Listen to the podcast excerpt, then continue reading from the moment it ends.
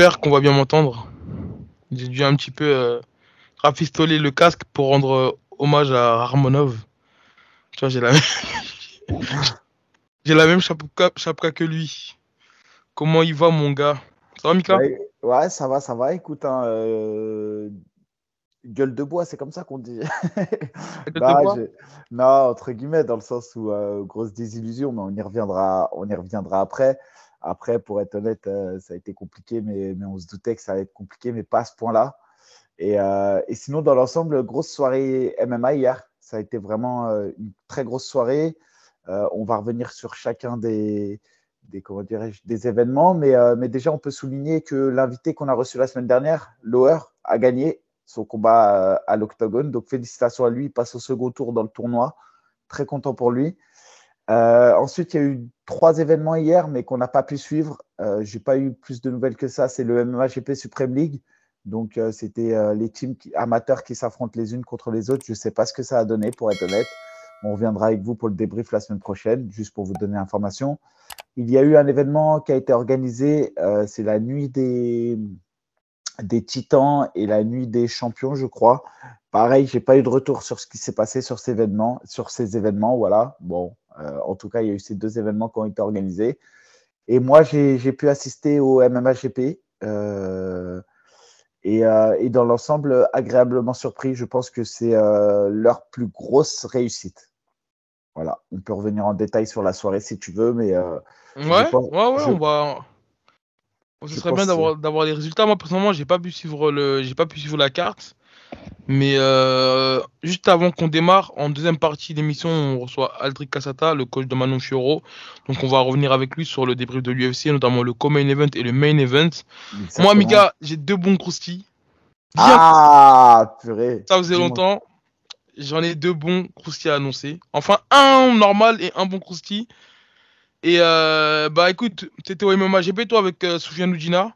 Ouais, Je exactement. te laisse faire le débrief de la carte. Euh, moi, j'ai pu voir les résultats. J'ai pu voir euh, le main event. Donc, on y reviendra après ton débrief. Ok, bah écoute, euh, juste un petit, euh, d'entrée de jeu, on vous le dit, des fois on vous le fait en rappel à la fin, mais à la fin on sait que vous êtes moins concentré. Euh, si vous kiffez la chaîne, un petit like, un petit commentaire. Moi, je combats le 7 avril au Ares face à, à Staropoli. Comme je le dis, l'équipe, on va le faire ensemble. Vraiment, on va le faire ensemble. Je ne dis pas ça dans le vide. On va le faire ensemble. Ça sera ma victoire, mais ça sera la vôtre. On va ramener la coupe à la maison. Je vous invite à liker. Euh, je fais des vidéos pour vous montrer un peu les coulisses de la prépa. J'essaye de faire un truc euh, assez professionnel qui retrace euh, des entraînements, les coulisses des entraînements. C'est des petites vidéos très courtes. On ne parle pas, mais juste en images. Voilà, allez sur Instagram, suivez-moi, donnez de la force. Et, on va le faire ensemble, comme je vous le dis, le 7 avril. On va faire ça. Mika, il est en mission. Et s'il y a des sponsors qui sont intéressés pour l'émission, pour Mika, pour moi, n'hésitez pas. Tout est en lien. Euh, tout est en description, les, les, euh, les réseaux sociaux. En pleine préparation, Mika d'ailleurs. hein. Il reste un petit mois là. Eh ben, il reste cinq semaines pile poil, mais après, tu sais tout comme moi que la cinquième semaine ne compte pas. Donc, euh, j'ai encore quatre semaines, quatre semaines de prépa, trois semaines très intensifs, et après, bah, comme tu le sais, on rentre un peu, on rentre un peu plus sur l'aspect tactique avec euh, beaucoup moins de prise de risque entre, entre guillemets sur, euh, sur les dernières semaines. Ouais, tu commences à avoir une meilleure mine là, je le remarque. Bah, franchement, je pense rarement avoir une aussi bonne shape euh, aussi loin du combat. Ouais. Euh, voilà, je pense que, euh, en tout cas, je, mets, je fais le taf en off. Franchement, je fais le taf. Et, euh, et c'est pour ça que je vous le dis, venez suivre. J'essaye de mettre ça un peu en lumière euh, en, en communiquant un peu sur, sur les entraînements, sur ce qu'est une, une semaine de préparation et tout. Venez, venez checker un peu la page euh, Insta si ça vous plaît, restez-y. Et euh, surtout, nous, sur la page euh, YouTube, on essaye de vous faire euh, les meilleurs contenus qu'on peut.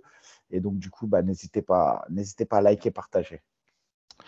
Mika, c'est parti. Alors, MMA GP, on avait Cédric Doumbé en main event contre Pavel Klimas. Avant ça, toi, tu étais dans le coin de Udina qui euh, affrontait un élève à Kalamoussou, Michael Dubois. Exactement. Enfin, un partenaire à Kalamoussou. Bah, moi, je vais revenir sur, euh, sur l'événement en entier. Euh, déjà, sur l'organisation, de loin, vraiment de loin, ça a été euh, le, le MMA GP le plus abouti. la carte commence à avoir de la gueule, c'est-à-dire que je pense que les Français font de plus en plus confiance à l'organisation, au matchmaker. Et, et, voilà, et on a eu des, des, des, beaux combats. Et je trouve aussi qu'il y a des prospects qui commencent à sortir du lot. Et donc, du coup, c'est intéressant pour la suite parce qu'il y a des combattants qu'on a clairement envie de revoir. L'organisation s'est déroulée au Zénith, à, à, la Villette, salle comble. Donc là, clairement, salle, salle acquise. Euh, Cédric Doumbé, il a fait venir du monde. Encore une fois, je pense que vraiment, c'est euh, le fait que la salle soit remplie euh, est en partie grâce à lui. Donc, la stratégie, en tout cas, de, promotion marche. La, stratégie de, d'organiser autour d'un événement, enfin d'un combattant populaire, ça fonctionne. On savait que leur stratégie, c'était un peu ça. Ils l'ont fait déjà avec le banner.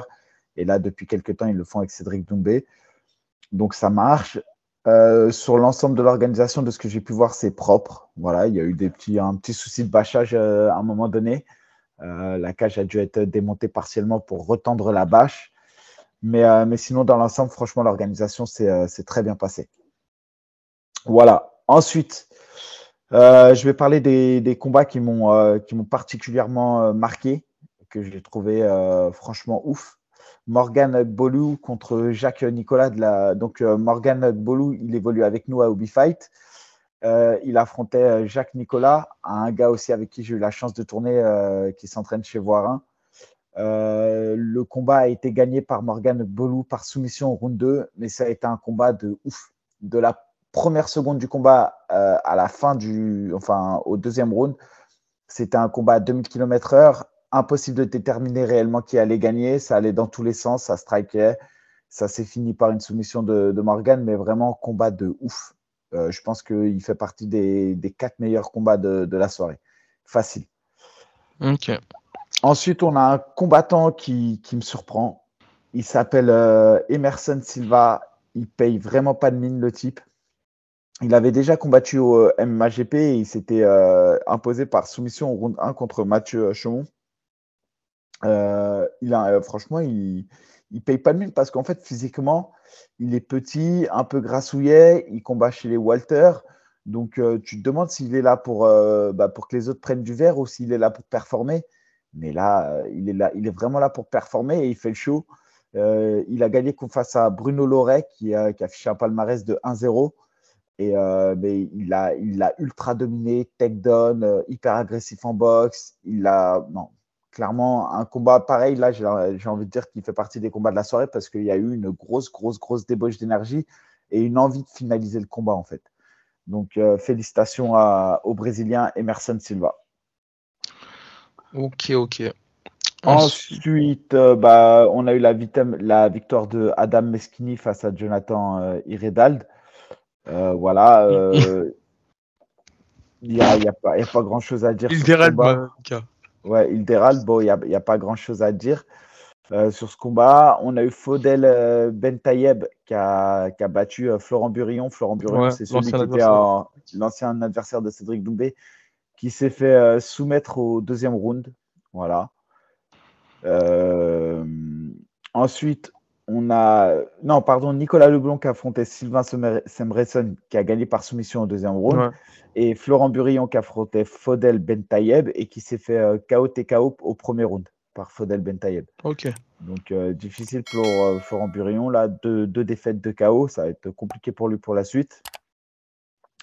Ensuite, on a eu Alvin Lovensky de la Old School qui a affronté Fayad Joumois de la. Comment dirais-je De la Academy demi, ouais, et euh, KO, euh, franchement, euh, dramatique presque. Alvin a touché, a touché Fayad. Fayad bah, a tombé raide, rien à dire. Victoire propre de Alvin en boxe, magnifique. Ensuite vient pour moi combat aussi un des combats de la soirée, Michael Dubois contre Soufiane Oudina donc c'était, euh, j'ai revu Karl, du coup, en plus c'était marrant. Euh, on s'est retrouvés, on a discuté, on a papoté. Karl était du, coin de Michael Dubois et moi dans, celui de Soufiane Oudina.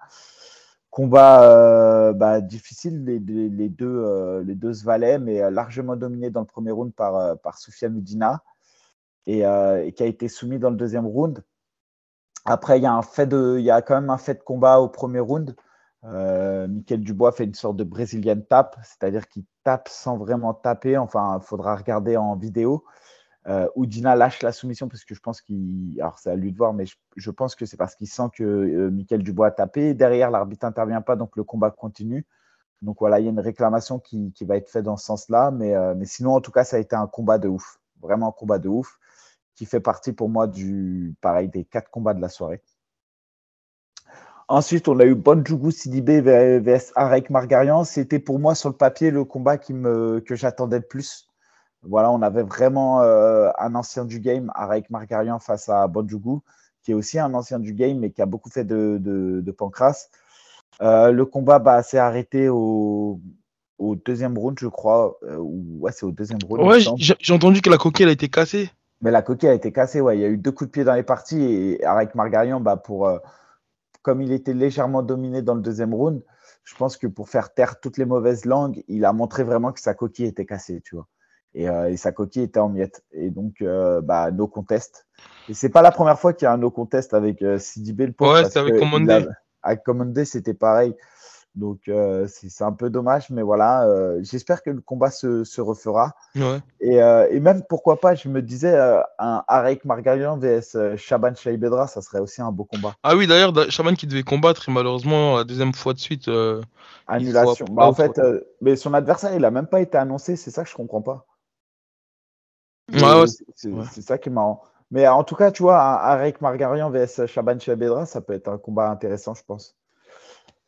Euh, ensuite, pour moi, le combat de la soirée, euh, ça a été euh, Ezou, euh,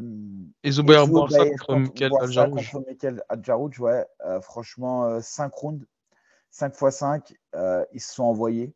Ça n'a pas été une seule fois au sol. ouais, il... il a fait preuve d'un mental de ouf parce que franchement, il a pris des coups. Il a pris, il a pris beaucoup de coups. Euh, je voyais boire devant au premier round.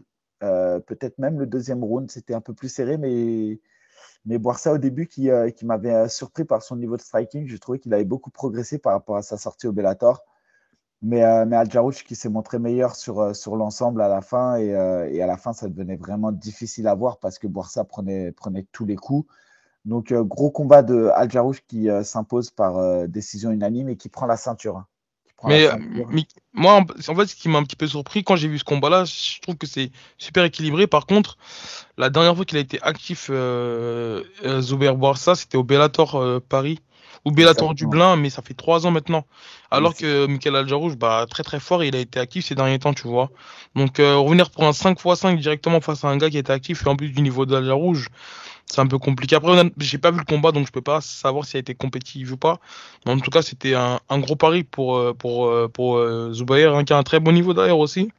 Mais voilà, apparemment que. Mais, tu, mets le doigt, tu mets le doigt sur quelque chose parce qu'on en a parlé en off après, comme il y avait les tests antidopage. Et tu sais, c'est. Du coup, on était tous là à attendre que chacun aille aux toilettes, etc. Et je parle avec lui et il m'a dit, m'a dit revenir pour un synchrone après trois ans d'inactivité, c'est difficile il a relevé le défi, mais, c'est vrai que c'était euh, c'était compliqué pour lui. Et, euh, et, c'est vrai que euh, on peut que lui tirer le chapeau d'avoir fait ça. Et je pense, ça se trouve même qu'en trois rounds, il aurait pu gagner hein, par décision. Hein. parce que les deux premiers rounds, je trouve qu'il avait. Peut-être qu'on peut lui donner les deux premiers. En tout cas, le premier, je lui donne. Le deuxième, je ne sais pas. Mais, mais force est de constater que sur la durée, Al a, bien géré. Ouais, c'est ça.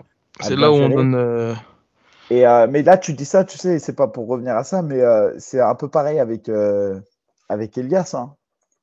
quand, il a affronté, ah. quand il a affronté Peña, il revenait, il revenait d'une longue période d'inactivité et il est, il, est, il est recombattu dans une catégorie qui n'était pas, entre guillemets, la sienne, après plusieurs années d'inactivité de haut niveau, tu vois. Hmm. ouais, donc des fois, c'est bien de refaire des combats de, de mise en bouche hein, pour. pour pour reprendre euh, l'expérience, les sensations et tout. Ouais. Exactement. Euh, et pour finir, on avait le combat de Cyril Doumbé vs Powell le climat. Si tu me permets, Mika, je viens de, de, regarder le combat. Franchement, je sais qu'il y a une carrière à construire, qu'il y a peut-être un UFC pareil qui l'attend. Mais je trouve que là, il faut vraiment, on va dire, parce qu'on le disait, hein, que là, c'est un adversaire au-dessus des autres. Mais en fait, euh, non, je trouve pas qu'il y avait un, il y avait un, je trouve pas qu'il y a eu un, on va dire, une, une amélioration en fait au niveau de, de, l'opposition. Franchement, je regarde, euh, c'était faible honnêtement, c'était très faible niveau, surtout niveau lutte, la manière dont il shoot dans les jambes. C'est vraiment des. Euh, comment on appelle ça genre des. Euh, lorsque un gars il panique, il rentre dans les jambes, limite il pose le genou, il, sans préparer de takedown. Je trouve que vraiment c'était. Euh, tu sais, quant à hum, la carrière de Cédric Doumbé en, kickboxing, même s'il y a une carrière à construire, il faut avoir un minimum de crédibilité. Et là, les adversaires qu'on lui donne en main event, il ramène du monde. Je trouve qu'il faut quand même respecter un peu le, le public et même se, se respecter soi-même. Parce que là, moi, l'adversaire qui lui donne, ça personnellement, je, ça ne me fait pas cocher en tout cas les cases et me dire, ok, il, a de l'avenir en MMA. Malgré qu'il soit très très fort en kickboxing, là, c'est un nouveau sport et je trouve qu'à un moment donné, même lui, en fait, ça va pas le faire progresser de prendre des adversaires de cette, euh, bah, de, de ce niveau-là, quoi. Non, mais c'est. Euh, alors, euh, là, aujourd'hui, maintenant, on va parler palmarès. Aujourd'hui, bah, pour revenir sur le combat ultra dominé, ultra dominant, Cédric Doumbé s'impose archi facilement face aux Polonais. Euh, il a montré des belles choses quand même. J'ai trouvé qu'il avait un beau sprawl. Euh, au premier round, il n'a pas été dans la gestion d'énergie. Attention, euh, au deuxième round, je l'ai senti quand même pas épuisé, mais j'ai senti qu'il tirait la langue. Donc, face à, face à, des adversaires peut-être plus compétitifs, ça aurait pu être plus compliqué. mais effectivement, le Polonais, pas du tout à la hauteur de ce qu'on attendait de lui. Et, et encore une fois, on, on a envie de voir euh, Doumbé face à des adversaires qui proposeraient plus de difficultés pas forcément de passer euh, euh, face à des gars très durs d'un coup, mais face à des, adversaires un peu plus solides. Je pense qu'il y a des prises de risque à, prendre qui doivent être contrôlées et mesurées. Mais effectivement, ça serait bien de le voir face à des adversaires un peu plus solides parce qu'au final, j'arrive pas à me faire une idée de, ce qu'il vaut vraiment en MMA. Mais, euh, mais force est de constater que quand même, c'est, il est parti chercher à un moment donné au foie, euh, il, a, il a failli toucher. Je pense qu'il a vraiment quelque chose dans les points quand même. Ça, ah non, non, ça c'est indéniable. Hein. Ça c'est indéniable. Le crochet, le bras arrière et tout. Exactement. Et euh, après, par contre, je l'ai senti fatigué au deuxième round. Mais, euh, mais voilà, il, a finalisé son adversaire. Euh, franchement, ça a été un, combat très facile pour lui. En fait, c'est surtout au niveau de sa performance. À un moment donné, il est dans la garde, il frappe. Mais tu on voit pas d'évolution dans son grappling. Il n'y a pas de tentative de passage de garde ou autre. Et puis même à un moment donné, en fait, son adversaire, il est au sol, sur le dos, et Cédric, il est au-dessus. Et tu il a la tête vraiment penchée. Et un gars qui est vicieux et qui a de l'expérience, bah, tu sais, il peut, euh, il peut le shooter d'en bas, tu vois. Voilà, c'est mon avis. Je trouve qu'en tout cas, voilà, on, on, voit pas mal de failles dans, dans son jeu. Et en tout cas, une carrière comme il a eu, je trouve que voilà, il, se doit même pour lui d'affronter des, des gars un peu, un peu beaucoup mieux que, que ce qu'il a pris hier, par exemple. Donc voilà, tout en respectant quand même euh, la construction de carrière, parce que c'est vrai que là, à l'heure qu'il est, il faut pas prendre de risque, parce qu'il a peut-être l'UFC ou le Bellator ou le PFL qui va, qui va venir derrière. Ok. Euh, moi, je vais quand même revenir sur, euh, sur, voilà, sur ce qu'on a en France, sur les, entre guillemets, ce qu'on peut appeler des, je sais pas, des, prospects peut-être. Euh, euh, en gros, ce que je veux dire, c'est qu'effectivement, il faut prendre des risques. Parce que tu vois, là, aujourd'hui, moi, en France, je vois deux types de, euh, prospects. J'ai des gars comme, regarde, ils ont tous plus ou moins le même palmarès. Ramzan Jambiev, 4-1. Jorik Montagnac, 4-1. Axel Sola, 5-0. Bessangour, 6-0. Azael euh, 5-1. Cédric Doumbé 4-0. Et euh, en gros, ils ont tous entre 4 et 6 combats, si tu regardes. Mais il y a une grosse différence euh, entre, euh, entre certains d'entre eux et les autres. pour moi, tu vois, Cédric Doumbé et Ramzan Jambiev, je les mets dans la même catégorie. C'est un peu les gars qui ont une grosse hype et qu'on essaye vraiment de construire petit à petit. Et, derrière, tu as des gars comme Azael qui va au feu, Bessangour qui va au feu, et quoique Bessangour, je le, je le vois même euh, peut-être prendre des adversaires moins solides que, euh, que Azael, mais bon, qui va au feu. On a Jorik Montagnac clairement qui va au feu et on a Axel Sola qui va au feu. Donc si je devais mettre trois catégories d'adversaires, on a les Azael, Axel Sola, Jorik Montagnac qui eux s'en bat les couilles. Ils sont là pour tout arracher ils ont 5-1 ou, en, 5-0, mais ils sont là pour tout arracher. Ils prennent des gars solides, ouais. Ils, prennent, des, gars très très solides par rapport à la palmarès. Ensuite, tu as un gars comme Bessangour qui construit un peu plus intelligemment, mais qui, à chaque combat, va vraiment affronter des adversaires un peu plus forts. Et ensuite, tu as des gars qui sont vraiment dans la construction de carrière, et je pense à Ramzan Jambiev et Cédric Doumbé. Et aujourd'hui, euh, pour Cédric Doumbé et Ramzan Jambiev, je pense qu'il est temps maintenant pour eux d'affronter vraiment quelqu'un de solide là dans leur carrière. Ils sont tous les deux sur, euh, sur quatre victoires consécutives. Ramzan, on le sait, il a signé au, KSW, donc lui, forcément, il va pas pouvoir affronter mm. des gars trop, trop. Enfin, il va pas pouvoir rester dans la construction de carrière trop longtemps. Donc, je pense que là, il, va, il va devoir passer à une étape. Et Cédric Doumbé, c'est pareil. Je pense que là, maintenant, il va falloir que qu'ils prennent quelqu'un de plus solide. Alors, la bonne nouvelle, c'est que le MMAGP a annoncé un partenariat avec un promoteur, pas un promoteur. En fait, il va y avoir une, sorte de succursale, je sais pas comment on peut dire. En gros, il y aura le MMAGP France et le MMAGP Suisse. Et euh, il, a déjà été, il a déjà été prévu d'organiser un MMAGP en Suisse.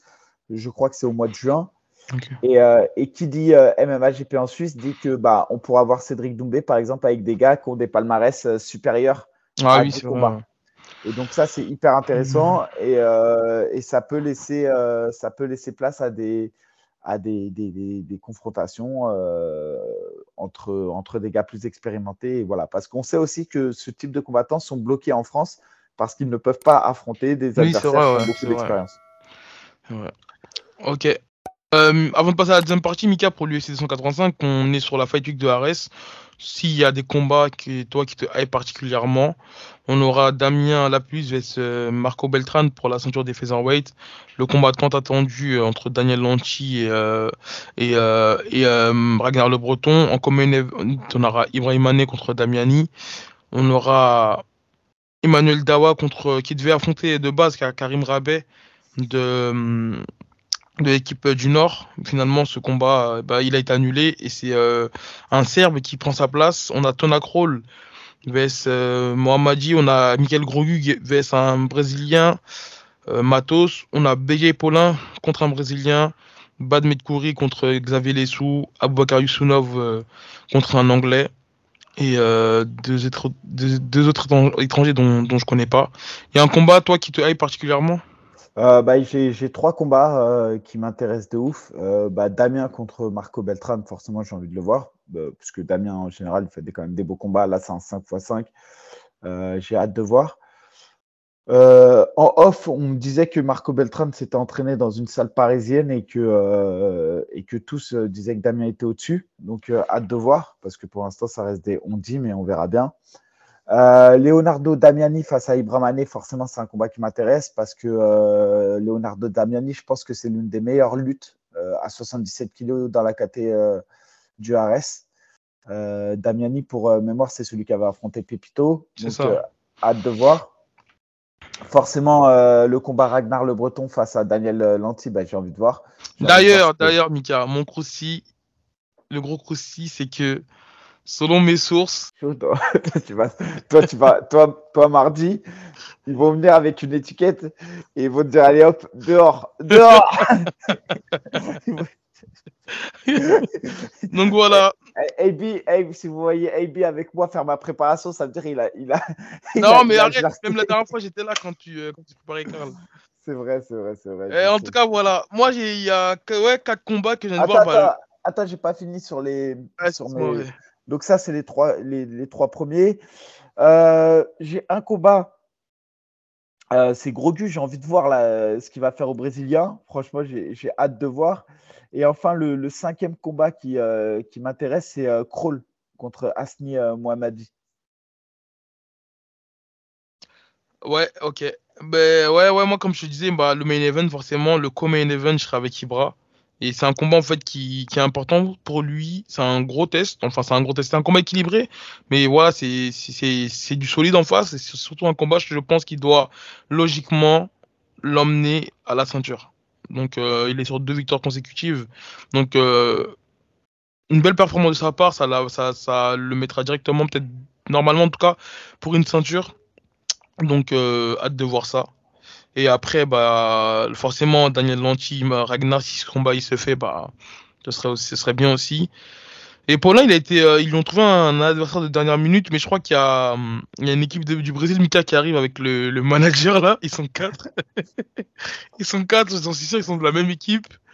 Donc ça a été un peu des, des je pense, pour remplir la carte. C'est vrai qu'il y a à peine deux semaines, quand j'allais sur Tapologie, je voyais que la main carte et ça m'étonne un petit peu de ne pas avoir euh, plus de combats que ça. Donc là, je pense qu'ils ont dû, euh, ils ont dû, il fallait fournir la carte, donc, donc, ils ont dû appeler les. Euh, les, gars, c'est simple. En dernière minute. Si on parle de la filière brésilienne, du mec là dont je vous parle à chaque fois, ceux qui seront au RS, observez. C'est un Brésilien, il a un peu gros de taille, il est petit, eh, il marche souvent avec des claquettes. Peut-être que là, il aura des baskets. Et je vous jure, si vous voyez le Brésilien dans le coin, vous pouvez être sûr à 90% que le gars perd. Et, eh, eh, lui, se régale, il tient, il kiffe sa, son séjour. Lui, il vient, et je te jure, tu vois, quand il y a de la nourriture, des fois, il y a de la nourriture un peu gratuite parfois, tu vois, tu as des fruits, des boissons et tout. Et lui, il fait le plein. Il prend les boissons, il les met dans son sac. hey, gros, c'est un ouf. Un ah, il, fait, il fait ses courses une fois par mois, il vient à Paris. C'est un fou. Je te jure, c'est un fou. En tout cas, voilà, euh, si vous voyez ce gars-là, sachez que vous pouvez être sûr à 80% que, 90% que l'adversaire en face, il a perdu. Et juste, euh, je reviens parce que là, sur la carte, je vois Robert Valentin face à Pietro euh, Pegini, l'italien. Ah ouais, il y a plus. Et euh, tu m'as dit quoi? Il y est plus ce combat? Non, parce qu'en fait, moi, je suis sur la, là, je, je suis sur la publication d'Ares. Ah ok, bon bah voilà. le combat, il n'y est plus le combat n'y est plus, mais je reviens sur Robert Valentin. Vous savez, c'est celui qui, euh, qui, a, qui, avait subi le, coup mm. de coup de la illégale derrière la tête. Euh, et, donc, du coup, j'avais hâte de revoir ce combat parce que c'était un peu la revanche, entre guillemets, des deux combats. Et donc, euh, bah écoute, bah, alors voilà, c'est pour ça. S'il n'y a plus, ça sera une prochaine fois. C'est ça, Mika. en tout cas, non, moi j'ai fini hein, sur la, carte d'arrêt. On va passer à la deuxième partie avec Aldric Casata. J'avais juste un deuxième crousti. Aïe, le crousti. le crousti chaud. À, ta à, ta place, je dirais c'est le premier crousti, parce que l'autre, à mon avis, tu vas pas te sortir. non, mais je, rigole, je, pense pas, à mon gros. Comme les maudits là. non, le deuxième crousti, c'est.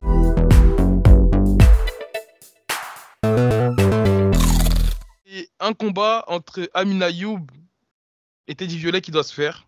Et apparemment, Teddy Violet aurait parié toute sa prime qu'il battait Amine.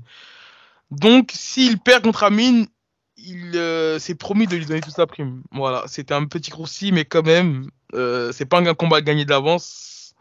En tout cas, s'il y a ce combat-là, ça va être pas mal. Il y aura du trash talk des deux côtés, peut-être un petit face à face et tout. Donc voilà, c'est tout pour les croustis de cette semaine. Mika, ça fait longtemps que tu as parlé de croustien. Ben, en vrai de vrai, j'ai même pas de. En ce moment, je suis tellement dans la prépa. Ma vie, je te jure, ma pas le Je travaille prépa et, voilà. Après, euh, non, Krusty, euh, pour être honnête, au premier Krusty, euh, j'ai eu vent du premier Krusty. Après, j'ai été tenu par le, le secret, le secret d'amitié.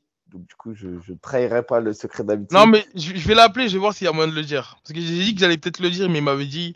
Je sentais qu'il y avait moyen de le, de Tu vois Et en vrai de vrai, Mika, regarde. En vrai de vrai, même quand je suis au courant de, de, certaines choses et que je le dis pas, bah, c'est d'autres médias qui vont le dire. Et tu vois, donc je me dis, écoute, si ça peut être local, bah, ah, mais là, il y a. Y ça. Eh, comme la fois, comme la t'avais foutu la merde avec Marcel, là, tu t'en rappelles ou pas? Ouais, mais gros, là, là, là, là, c'est, là, c'est du dopage, c'est pas pareil. Sur le dopage, là, gros, le mec, il est, il est positif. On ne parle pas de, de, de, potentiel, de trucs, de machin, frère. Positif au dopage, frérot. Et d'ailleurs, et d'ailleurs, si tu te souviens de ça, tu m'as fait retirer la publication. Hein. Non. Bah, arrête. C'est pas moi. Bah, c'est pas toi, on s'en bat les couilles. Vas-y, on passe à la deuxième partie avec Aldric Cassata et on revient sur l'UFC 285. N'hésitez pas à vous abonner, mettez en commentaire ce que vous pensez du MMA GP, de l'adversaire de Cédric Doumbé, de, de l'Ares qui arrive là et on, on se revoit tout de suite.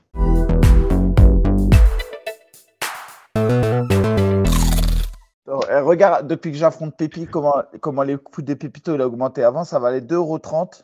Non, avant, ça valait 1,95€. Maintenant, ça vaut 2,30€. l'action, elle est montée et tout, l'action. Bon, Aldric Cassata est parmi nous. Vous avez souvent entendu son nom à plusieurs reprises dans le Mickey AB Show ou dans le King and the G. Parce que quand on parle des meilleurs entraîneurs de France, son nom est cité. Merci. Ah, mieux, que ça encore. On l'a élu coach de l'année 2022. Et l'année dernière aussi. Hein. Bah, c'est ça que je dis, 2022. Sur l'année 2022, ça a été le coach de l'année. Là, Et vous m'avez fait un grand plaisir, les gars. Merci beaucoup encore une fois. Enfin, ça- venant de vous, en plus, ça- ça- quand c'est quand c'est des, les mecs de ton milieu, les TPR qui te, qui te mettent en avant, ça fait d'autant plus plaisir. Quoi. Non, mais c'est mérité, il n'y a Mérité, rien ouais. à dire. Encore une fois, on en parlait là un peu en off, mais je parlais des, de Axel Sola que je trouve juste incroyable. Euh, le, le- le nouveau, en tout cas celui qui apparaît aux yeux du grand public, c'est euh, Euh, Il y a eu aussi, euh, désolé, j'ai oublié son nom, je vais dire le Black, euh, qui a combattu euh, au, je crois, que c'était au MMAGP. Dimitri Solmedis. Dimitri Solmedis. Euh, et évidemment, bah, après, euh, celle que tout le monde connaît, c'est euh, c'est aujourd'hui, en tout cas, maintenant, désormais, la plus proche d'avoir accès à la ceinture, Manon Fiorot. On va y revenir, on va y revenir pour le Common Event. D'ailleurs, Mika, tu parlais de- d'Axel Sola. Aldric, Axel Sola, vs Baki, il y a beaucoup de. Allez, Le peuple voir ce euh. Les croustilles, on en spécial et Bichot. euh, on l'a. J'ai parlé 45 minutes à Fernand euh, il n'y a pas, pas très longtemps à propos de ça. Et euh, on est quand même prêt de le faire. Hein. C'est pas encore fait, on peut pas l'annoncer, mais on est prêt de le faire. En tout cas, nous, de notre côté, euh, je veux pas que ce soit mal interprété. Grand, grand respect à, à Baki, à son équipe. Moi, je le respecte beaucoup et je le trouve très fort. Cela étant, euh, nous, on a validé euh, la faisabilité de, de ce fight et on le fait avec grand plaisir. Donc Bah, là, il euh, manque que, que le feu vert de, euh, du côté de Baki et de, de son équipe. Et, et du RSA. Bah, hier, j'étais avec euh, Eddie, Eddie Oldog, enfin celui qui est euh, entraîneur de, de Baki. Ouais, il y avait des mecs sur la carte d'ailleurs. J'ai vu ça, Ouais. ouais. Il y était, hier, je l'ai vu, on a, on a papoté. Et, euh, et en tout cas, bah, ce combat-là, franchement, s'il se fait, c'est incroyable. Alors là, franchement, je paye ma place, mais je la paye tout le temps maintenant, de toute manière. Mais, euh, mais en tout cas, je la paye fois deux. Tu Je la gruges pas non, je paye pour un invité carrément. Comme ça, il y a un invité qui vient avec moi et, et on le regarde ensemble. On, va, on va tout faire pour, euh, Mika, je te donne ma Ouais. parole. On l'espère, on l'espère. Les gars, il y avait l'UFC 285 hier. On va revenir sur la main carte. Attends, deux secondes, deux secondes. Instant Et promotion. tu l'as déjà fait, Mika? Non, mais je refais. Instant promotion.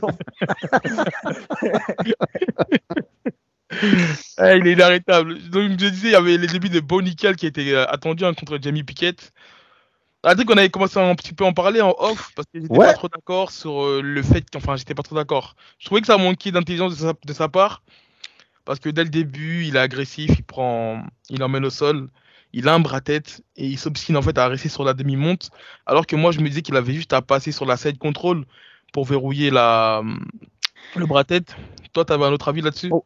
Ouais, ouais, ouais. J'ai un autre avis. Alors, on revient vite fait sur le truc. Donc, Bonical, énorme euh, lutteur, euh, infiniment titré en, lutte universitaire. Jamie Pickett, qui avait quand même pas mal de défaites. Je crois qu'il était sur trois défaites dans l'organisation. Euh, sa lutte d'entrée, donc pour l'instant, on ne sait pas trop quoi dire au niveau du stand-up et des déplacements de, de Beau. Ça prend vite une position favorable au sol. Et effectivement, on arrive sur cette, sur cette position, on n'est pas d'accord tous les deux, puisque Beau, il prend un bras-tête, euh, mais pas très bien. ah, Enfin, un bras-tête qu'il fallait ajuster tout du moins. Ouais. Et il est en demi. Il est en back mount à un moment, il est en demi par la suite. Et il passe pas la croix. Et, et- et je t'ai dit, je suis pas d'accord avec toi. Je pense qu'il a bien fait de, de- de rester en demi. Pourquoi? Parce que je, je pense que le mec attendait qu'une chose, c'est qu'il passe la croix pour ponter côté tête et pour scrambler immédiatement et sortir de l'étranglement. Euh, alors que c'est un étranglement que tu as besoin d'ajuster, donc il fallait qu'il puisse le, garder les hanches de, de Piquette euh, au sol. Donc moi, je, suis, je pense qu'il a fait aucune faute technique euh, et qu'il a mené à bien son étranglement. Et pourquoi le garder? Parce qu'il restait plus de 3 minutes, donc c'est largement suffisant pour ajuster et pour finir le fight, chose qu'il a fait, je pense, à, à une petite minute de la fin du combat, ou peut-être deux. C'est ça. Après, comme tu as dit sur le début, hein, j'ai été un petit peu. euh, tu sais, quand j'ai vu sa manière d'entrer dans le combat, ça a gardé tout. Je me suis dit. Tu sais, c'était- j'avais pas le souvenir en tout cas de l'avoir vu comme ça au Dana- au Dynamite Contender Series. Peut-être dû à la pression. Ouais, je pense, je pense franchement que cette UFC, il y avait euh, énormément, énormément de pression. euh, je pense quand on parlera aussi du main event, on va revenir dessus, mais là, il- je pense qu'il fallait, il fallait avoir du sang-froid pour être serein sur cette main card parce qu'il y avait une énorme visibilité. Ouais. Et je pense que ça fait stresser, euh, en tout cas, des difficultés à rentrer dans le combat pour pas mal de combattants. C'est ça. Et, euh, pour, la petite, euh, pour la petite anecdote, Jamie Pickett, c'est 2-5 à l'UFC. Et l'une de ses victoires, c'est contre Loreo Staropoli. Mais non. Contre Pepito.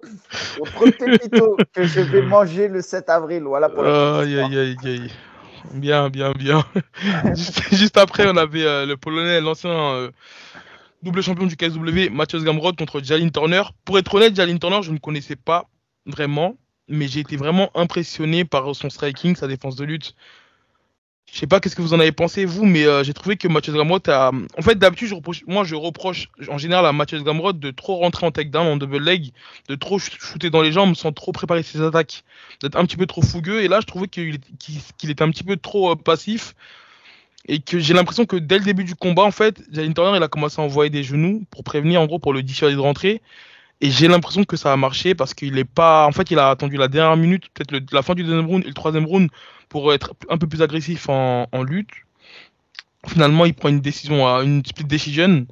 Mais bon, j'ai l'impression que le combat il aurait pu quand même partir à l'avantage de, de Jalen Turner. Je sais pas, qu'est-ce que vous en avez pensé, vous? Alors, moi, Jalen Turner, je l'ai le premier souvenir que j'ai de lui, c'est le combat qu'il perd en Walter contre Vincente, euh, Vincente Luque, pardon. Euh, à 70 kilos, euh, c'est un monstre. J'ai jamais vu un mec qui fait 1m91. T'imagines qu'il a quasiment la taille de Cyril Gann et de, John Jones? Hein. Il fait 1,91 le mec. Certes, sur le bas du corps, il n'est pas super musclé, mais en plus, il est assez épais sur le haut du corps. Il envoie des sales genoux. Il contre très bien la lutte. Et, et je pense que pour tous les strikers qui veulent s'exprimer en MMA, et scrambler et défendre la lutte et travailler sur le cache control avec les changements de pivot, c'est une masterclass ce fight. Alors je parle d'une masterclass, mais il perd. Il perd sur une split. Je pense que s'il n'essaie pas lui-même de projeter euh, à la fin, qui prend pas la montre sur les 30 dernières secondes, il gagne. Mais euh, ouais, pour tout ce qui est cage walk, euh, gestion de la cage, travailler sur les pivots, contrôle poignet, bras en opposition, c'est une masterclass de comment un, un striker doit défendre contre un énorme lutteur grappleur comme, euh, comme Gamrot. Donc euh, à regarder. Moi en tout cas, j'ai mis un message dans le groupe pro de mes gars. Et je leur ai dit, les gars, notamment sur, euh, sur Dimitri Solmenis et tous les mecs qui sont un peu longilignes. J'ai dit, les gars, ça, c'est à regarder et à connaître par cœur parce qu'il y a, y a des momentum dans ce fight qui sont exceptionnels et dignes à montrer dans toutes les écoles de MMA. Et je sais pas si. Vas-y, Mika. Non, moi juste, j'allais dire, en fait, moi, le souvenir que j'ai, j'ai pas vu le combat, donc je vais, je vais pas trop parler de ça, mais euh, le, souvenir que j'ai, moi, de, euh, de Turner, c'est sa victoire face à Brad Riddell. Hein. C'est ça qui l'a propulsé dans le top 15 de, de l'UFC, parce qu'avant ça, il était un peu méconnu.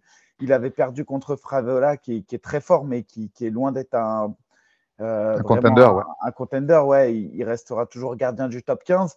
Et en fait, c'est cette victoire qui l'a propulsé dans le top 10. Et je pense que c'était censé être un combat pour Gamrod parce qu'il n'a pas eu quand même des gars faciles à, à l'UFC. C'était censé être un combat dans lequel il devait faire une démonstration, je pense, hein, dans, dans l'idée du match. Et, euh, et, en fait, ça a été un peu un flop pour lui. Et ça montre aussi les, les comment dirais-je, les limites du jeu de Gamrot. Euh, en fait, là, on arrive quelque part où Gamrot, on l'attend à plus. Euh, sa première défaite, ça a été contre Kutatelaz. Pour moi, il mérite de gagner ce combat, il n'y a, aucun souci. Mais autant euh, contre Tsarukian, par exemple, c'est beaucoup plus serré qu'on ne le pense. Et en fait, j'ai l'impression que là, on arrive vraiment dans ses limites. Kutatelaz, Tsarukian, Darius, Turner, ça commence à faire beaucoup de décisions qui sont très, très, très serrées. C'est vrai. Et j'ai l'impression qu'on arrive vraiment euh, aux limites de ce que peut proposer Gamrot et il va devoir se réinventer. Parce que tout ce qui a fonctionné pour lui jusqu'à présent, euh, bah, au final, là, il touche peut-être un plafond de verre et il va devoir prendre, je pense, du recul pour mieux exploser. Alors, on le sait, c'est difficile de prendre du recul à l'UFC quand tu arrives dans le top 15 parce que, euh, parce que tu es là pour affronter du, des gars qui sont mieux classés que toi et tout et, ça va devenir euh, compliqué. La deuxième chose, je regarderai ce combat avec attention parce que euh, tu disais que c'était un cas d'école pour la défense. Euh, ouais. enfin, striker vs, lutteur. VS, lutteur. Et, et, moi, le combat que j'ai en référence de ça aujourd'hui, c'est Amosov. Amosov, oui, oui, Amosov, oui, juste. au Bellator, là, sur son dernier combat. encore une fois, j'en reparle parce que j'en parlais encore hier avec certains gars pour moi, c'est exactement ce que doit faire un striker face à un lutteur. C'était lors du Bellator 291, Storley vs Amosov. Et quand tu vois ce que Amosov a fait à Storley, c'est incroyable. Et ça fait partie de, pour moi, une masterclass de ce que doit faire un striker face à un lutteur. Mais je suis d'accord avec toi. Euh, vas-y, Abou, vas-y. Non, non, vas-y, vas-y, euh, après toi. Je vais, je vais même te dire mieux, je pense que c'est plus une masterclass le combat d'Amosov que celui-là. Là, là, je parle de masterclass dans la défense, au niveau des, des, très bonnes attaques et des très bons takedowns de, de Gamrot. Mais après, sur la boxe, c'est très perfectible ce qu'il a fait. Il est resté statique à de nombreux moments et des fois, il n'a pas fait les bons choix. Mais par contre, la masterclass, moi, je la sous-entendais dans la défense et dans la gestion du, du clinch et du cash control de Gamrot, qui est exceptionnel quand même, tu vois. mais oui, oui, la, la perf de, du Bellator est, supérieure. Je, suis d'accord avec toi. Mmh. Non, j'allais dire que je trouve que ces derniers temps, il y a de plus en plus d'exemples dans ce genre euh, d'opposition, Luther vs Striker. Par exemple, le dernier, c'était Jamal Hill contre euh, Teixeira, j'avais bien aimé. Et en fait, pour revenir sur, euh, rapidement sur la performance de Jalin Turner, je trouve qu'il a manqué un petit peu d'agressivité à certains moments parce que je crois que c'est sur la fin du deuxième round, il met un, gauche-droite qui touche, il y a un petit knockdown et il suit pas derrière. Et en fait, j'ai l'impression qu'à ce moment-là, ça a laissé en fait le temps à, à Gamrot de, de, récupérer, mais j'ai l'impression qu'il y avait des petites ouvertures. Après, après, il y a des paramètres qu'on n'a pas forcément. 1m91, 70 kg, est-ce qu'il cut beaucoup? Est-ce qu'il a, il a le, le, gaz pour faire, euh, euh, pour faire un rythme plus important? Il y a, Tu vois, c'est, y a, y a des. Un peu comme Anthony Johnson quand il combattait à 77. Tu vois, il y, avait, il y a des paramètres sur ces énormes cutters, parce que là, on parle de physique hors norme. Est-ce qu'il est capable de donner plus ou est-ce qu'il doit avoir un rôle de gestion mm. euh, compte tenu de, son gab? Je ne sais pas à combien il cut et je ne sais pas à combien il fait le, jour du combat. C'est ça. Et dans le combat d'après, on avait euh, Shavkat Harmonov contre euh, Geoff Neal. 16-0, enfin avant ce combat, 16-0. un combat qui était quand même attendu. Personnellement, moi, j'apprécie le combat, mais je suis pas dans le, pas vraiment dans, dans, la, dans la hype. on en avait parlé l'année dernière, tu, tu, disais que tu l'avais vu au M1. tu trouvais qu'il était vraiment impressionnant. Moi, personnellement, de, son style, ou peut-être que c'est dans son intelligence de combat, je suis pas trop fan. On l'a vu hier, hein, il fait une soumission à la troisième, dans, dans la troisième reprise, mais je trouve qu'il prend trop de coups. Et sur le long terme, ça risque d'être euh, nocif pour lui. Personnellement, moi, c'est pas ce genre de style que j'aime. Je sais pas pour vous. Écoute, moi je suis hypé parce que c'est quand même un mec qui finit ses fights et qui. Euh, tu n'arrives pas à 17-0 comme ça avec 17 finishes sans, sans, sans, du talent et de la détermination et, et, plein de choses. Cela étant, je suis un peu comme toi. Je monte dans le train jusqu'au top 5 et je descends à la gare euh, pour plus. Parce que, pourquoi je me permets cette, euh, cette métaphore? Parce que à haut, haut niveau, avec des mecs qui sont vraiment capables d'avoir de, d'avoir un vrai game plan et de s'y tenir et de boxer dur, ils boxent vachement les mains basses. Tu as l'impression qu'en fait, il va là où le combat va. Il réfléchit pas, il impose un très très gros rythme. Et, je pense qu'avec des mecs qui sont vraiment posés et qui ont un, game plan, qui sont capables de, gérer ça et qui vont être capables d'avoir une boxe plus précise que la sienne, ben, ça va poser problème. Ouais, alors moi j'ai vu juste le best-of hein, de ce combat. Encore une fois, j'ai pas vu l'entièreté, donc euh, je me méfie de ce que j'ai vu. Mais, euh, mais c'est vrai que. Je... Alors, moi, je l'ai vu en live, ce gars-là, et je sais qu'il frappe fort. Il m'avait impressionné. Il avait détruit un gars super fort du M1. À l'époque, il avait détruit un gars qui était pour moi un tueur à gage au M1, et, je me suis dit, ah ouais, solide. Euh, à l'UFC, ensuite, c'est cinq victoires. Enfin, il avait combattu quatre fois, quatre victoires consécutives. Et je le voyais comme un gros problème dans la KT. Et euh, notamment, je me disais, euh, Shimaev contre Rakhmonov, ça peut être intéressant. de ce que j'ai vu aujourd'hui sur le, sur le best-of, et je me méfie de ce que j'ai vu, mais clairement, en fait, euh, c'est là que je me dis Shimaev, c'est quand même un prodige. On ne se rend pas forcément compte de ce que Shimaev a fait, mais Shimaev, au bout du troisième combat à l'UFC, il est parti défier Burns. Et, euh, et, parce que la décision était plus serrée qu'on ne le pensait, parce qu'il a moins roulé sur Burns qu'il roule d'habitude sur d'autres adversaires, on a commencé à critiquer un peu ce que la, performance de Shimaev. Mais euh, la réalité, c'est qu'aujourd'hui, si tu mets Rakhmonov face à Burns. Moi, je pense qu'il dort. je pense qu'il dort, Rakhmonov. Ouais, je suis d'accord. Hein. Et, c'est là que tu vois qu'en fait, euh, Shimaev, et c'est quand même un gros problème. C'est un, très gros problème pour la KT. Euh, et, c'est là, bah, pareil que vous, euh, je descends entre guillemets un peu du train pour euh, Rakhmonov. Alors attention, un combattant à suivre. Et évidemment, il va rester longtemps, longtemps mais peut-être trop tôt pour aller dans le top 5. Pour commencer à parler de ceinture, c'est encore beaucoup trop tôt. Ouais, moi en tout cas, je trouve que la hype, elle est trop grande pour ses performances.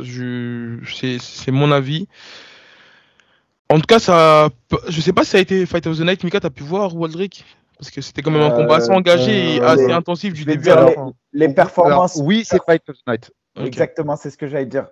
Euh, la performance qu'ils ont eue, c'est le Fight of the Night. Ensuite, on a eu la soumission de Grasso, la soumission de Jones. Et un bonus performance de la soirée aussi pour, euh, pour Nickel, beau Nickel. Ah, ça Juste, me et, et- et fait euh, rarissime et exceptionnel, Dana White a dit I don't care en ce qui concerne euh, le dépassement de poids de, de Geoff Neal, puisqu'il a fait 2 kilos de trop et malgré tout, il va toucher son bonus. Ah ouais. Ok.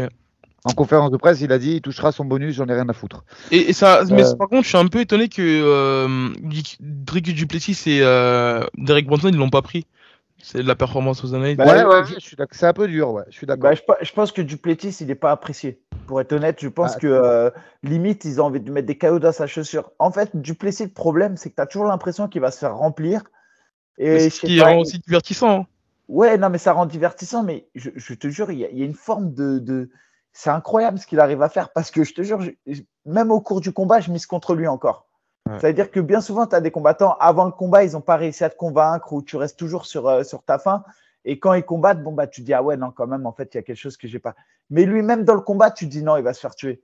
Et, et au final, par contre, je trouve que Brunson a fait beaucoup d'erreurs dans ce combat, mais c'est vrai que je pense que Duplessis méritait. euh, et je trouve Mais qu'il il, a de- il impose un très très gros rythme à ses Ouais. adversaires, euh, Duplessis. hein. Mais euh, t'as vu, il, il a fait faire n'importe quoi à Bronson. Il se retrouve à tenter une Kimura de pied, Bronson, alors Mais que ouais. il a, Non, mais il a- c'est il a- vrai. il- tu tu Ouais. vois que c'est pas du tout le truc qui tra- je, je me permets pas de dire il sait pas la faire, mais cela étant, tu vois que c'est quand même pas le truc dans lequel euh, Ouais, Bronson excelle, tu vois. Donc euh, c'est, c'est- il était complètement fou ce combat en fait. Ouais. Ouais, c'est- il l'a emmené dans un domaine qui n'est pas le sien. Et ça, c'est une qualité que certains combattants ont, c'est de- d'imposer un rythme et de les amener dans un domaine qui n'est pas le sien. Et au final, les autres combattants, ils se rendent même pas compte qu'ils euh, qu'ils évoluent. euh, euh, Bah, c'est ce qu'il a fait un peu à Darren Till, il vient de le faire là. C'est, fort ce qu'il fait, hein, mine de rien.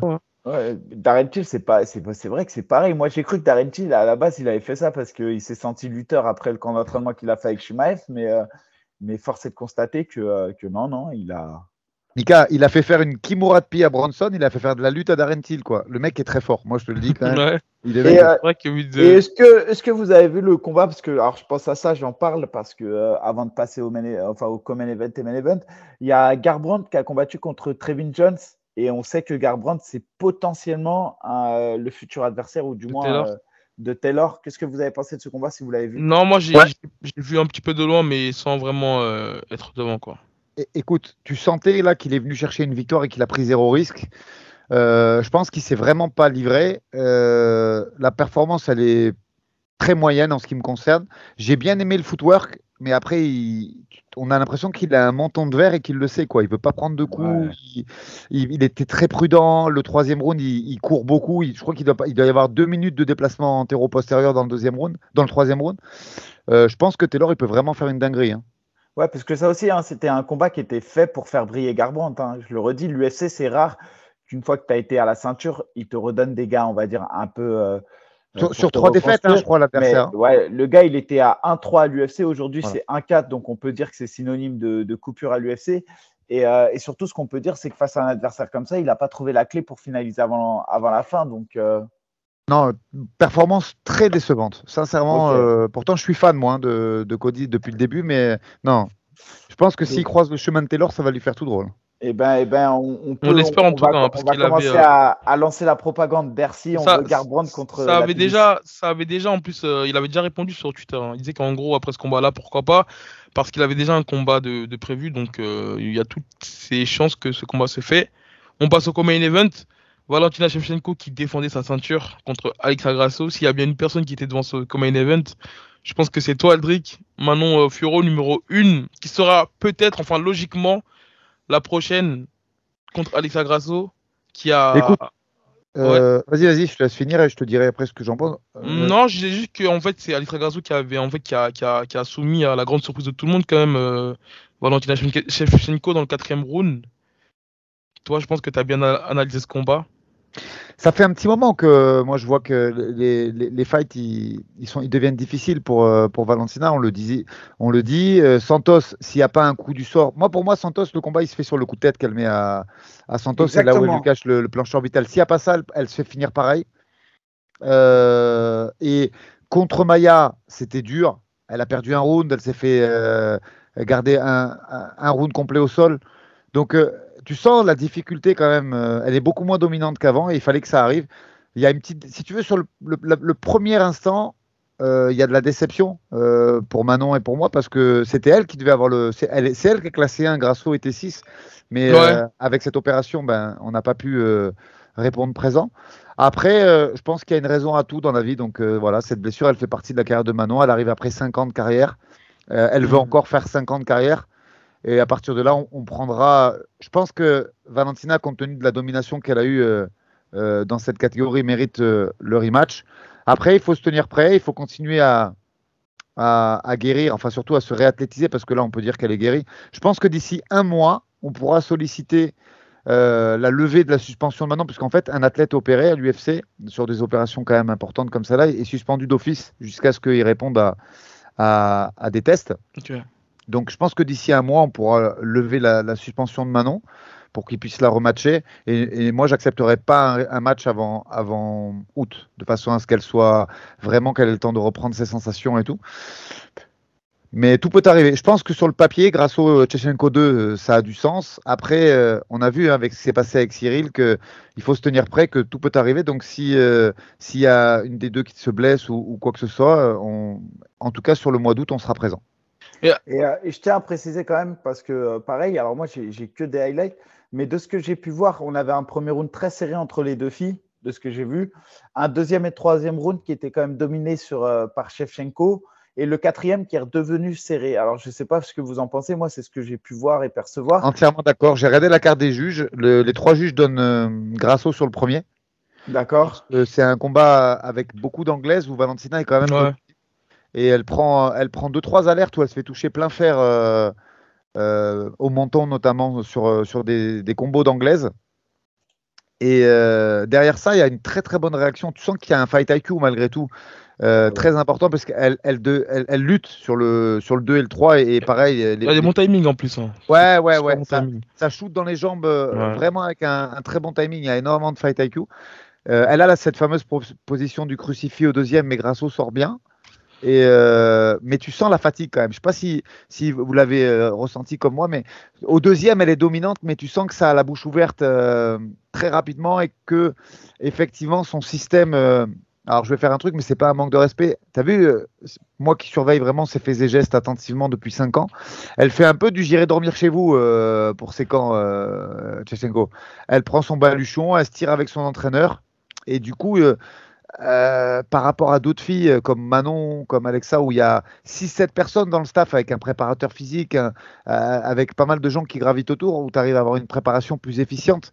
Elle fait ça un peu, je ne je me permettrai pas de dire à l'arrache, mais je pense que ça a ses limites, ce, ce modèle d'entraînement, et qu'il lui a manqué du gaz en fait. C'est la lucidité qu'elle perd, c'est le gaz, hein. c'est uniquement ça à chaque fois, tu sais, ils sont contents de dire. Euh, dans, ils ont, ils ont, je pense que c'est aussi une stratégie de communication, mais qui a ses limites. Tu sais, là, ils sont partis au Japon pour euh, se renouveler, etc. Mais, mais j'y crois pas du tout. Autant le faire, ça, dans ton temps libre.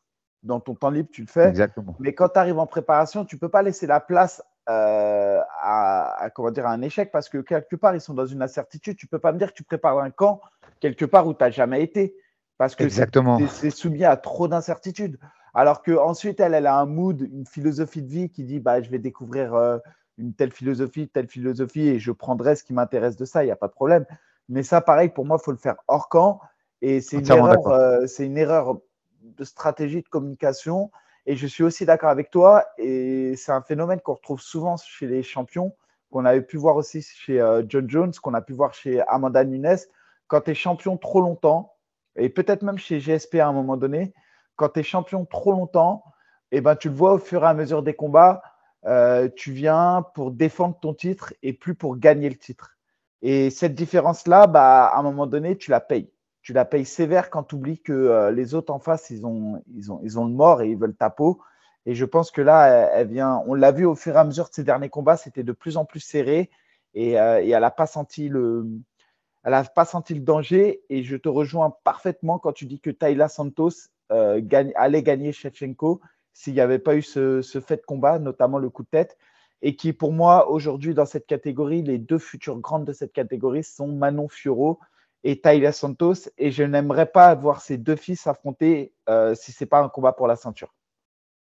Ouais, c'est très juste. Pour moi, c'est la plus forte de la, de la KT.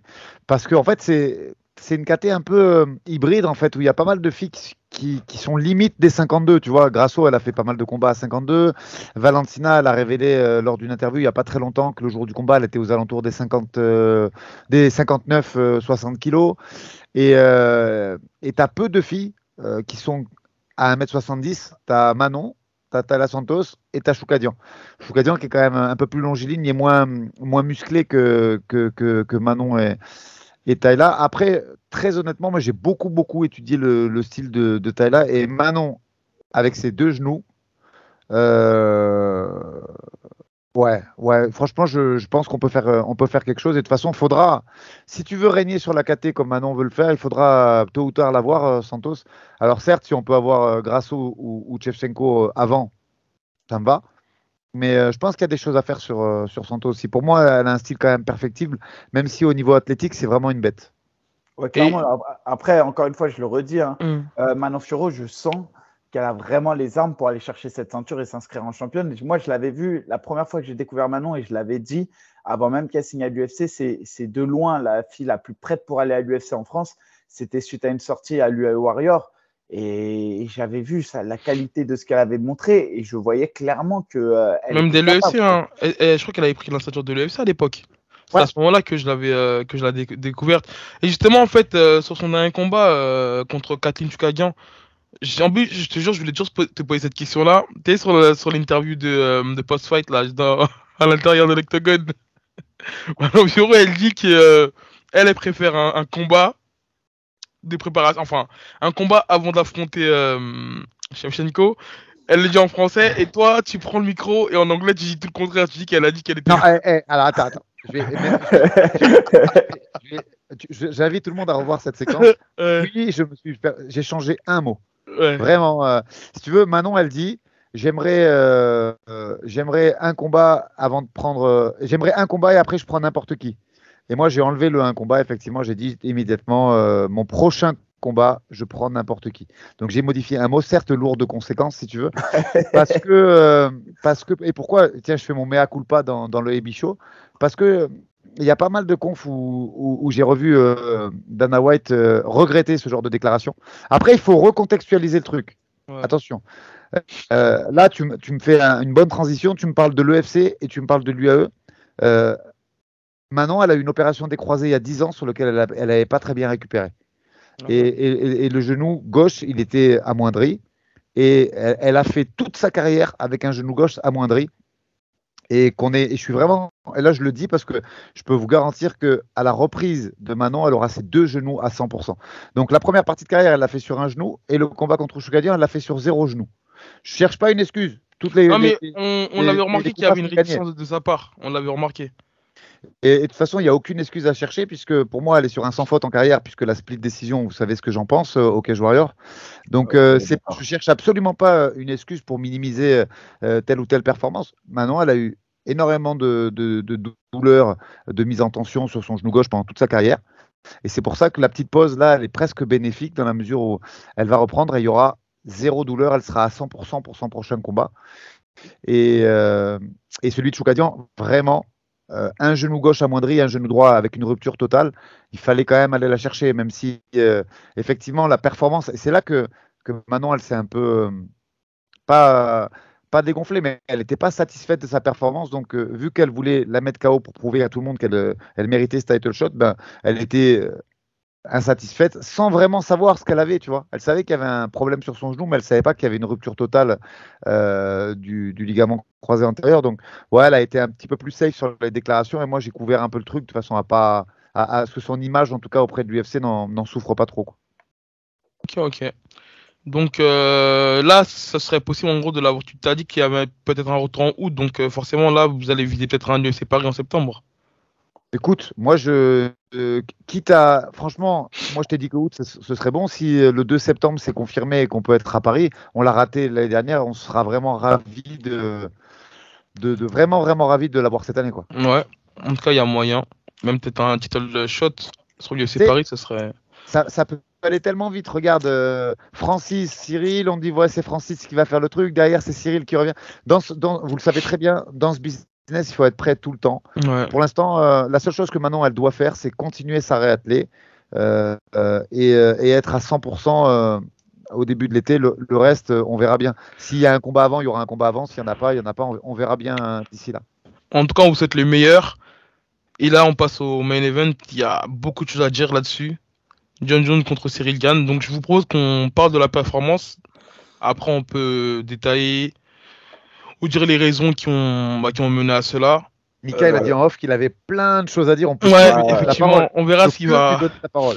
Là, j'ai Euh, plein- j'ai- plein de choses à dire euh, bah, sur la performance. Il n'y a rien à dire. Après, la réalité, c'est que quand tu interrogeais tous les spécialistes du MMA, tous, hein, euh, la seule équation qu'on n'arrivait pas à résoudre pour, pour, euh, pour établir les pronostics, c'était de dire est-ce que John Jones sera en forme ou est-ce qu'il ne sera pas en forme?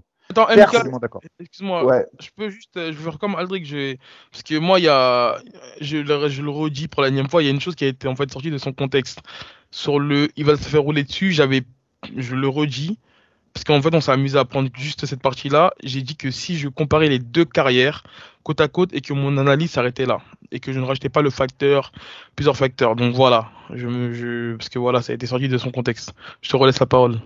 Ouais, alors ce que je dis, moi, c'est que si euh, tu écoutais un peu euh, l'ensemble, mais vraiment l'ensemble de la planète MMA, tout le monde disait aujourd'hui que le pronostic dépendait de est-ce que John Jones euh, était prêt ou est-ce qu'il n'était pas prêt. En gros, est-ce qu'il avait fait une vraie prépa ou est-ce qu'il n'a pas fait une vraie prépa? Parce que sur le panel technique, on savait que John Jones était supérieur à Cyril. On le savait tous. Euh, voilà, c'est d'ailleurs pour ça que je me suis refusé de faire les pronostics et à chaque fois je disais la passion, euh, le cœur fait que je suis à 100% pour Cyril, etc. Et, euh, et malheureusement pour Cyril, on a vu un grand John Jones hier soir et plus que grand, il a répondu plus que présent. Il, a littéralement, et c'est pas pour tirer sur l'ambulance, c'est ce combat est une humiliation. C'est-à-dire que John Jones a, a presque humilié Cyril Gann c'est triste à dire, c'est dur de. Les, mots que j'utilise sont durs, mais c'est une réalité. Sur les derniers combats de John Jones, il ne s'est jamais imposé si facilement. Sur, euh, c'est triste à dire, mais c'est une réalité. Il y a eu euh, quelque chose qui fait que euh, Cyril n'est pas rentré dans le combat peut-être, la pression était trop forte, ils ont peut-être pas pris la mesure de ce qu'était une ceinture face à John Jones. Je, ne sais pas si il y a quelque chose qui s'explique pas, mais John Jones a voilà. Hier on avait le GOT, le GOT a parlé, il est rentré dans la cage en conquérant. Toute la semaine on l'a senti déterminé en, mission, et là où j'ai senti que ça allait être très difficile pour Cyril, c'est à partir du moment où, euh, euh, John Jones a parlé de son héritage. Euh, on peut faire du trash talking, etc. Mais quand on parle de son héritage, un peu comme Cormier parlait de son héritage, tu sais que là, on n'est plus dans le trash talking. Tu sais que là, on parle de quelque chose que tu vas léguer et, et c'est la seule chose qui reste aux combattants, en fait. Après leur carrière, c'est l'empreinte Tu, qu'ils par- ont laissée. tu parles de, de, euh, des sujets sur lesquels il s'est exprimé là? Parce que la sœur, vous avez partagé? Non, à un moment donné, John Jones dit Pendant Moi, la Fight Week. Pendant la Fight pendant la Week. Fight Week, il dit Moi, je combat, je vais laisser mon héritage. S'il Ok. croit que je vais léguer, euh, Ok, genre, je ok, vais- ouais. je vais salir mon héritage sur un combat comme ça, si je laisse les choses au hasard, etc. En gros, il disait euh, son héritage, c'est peut-être le seul trésor qui lui reste à John Ouais. Jones.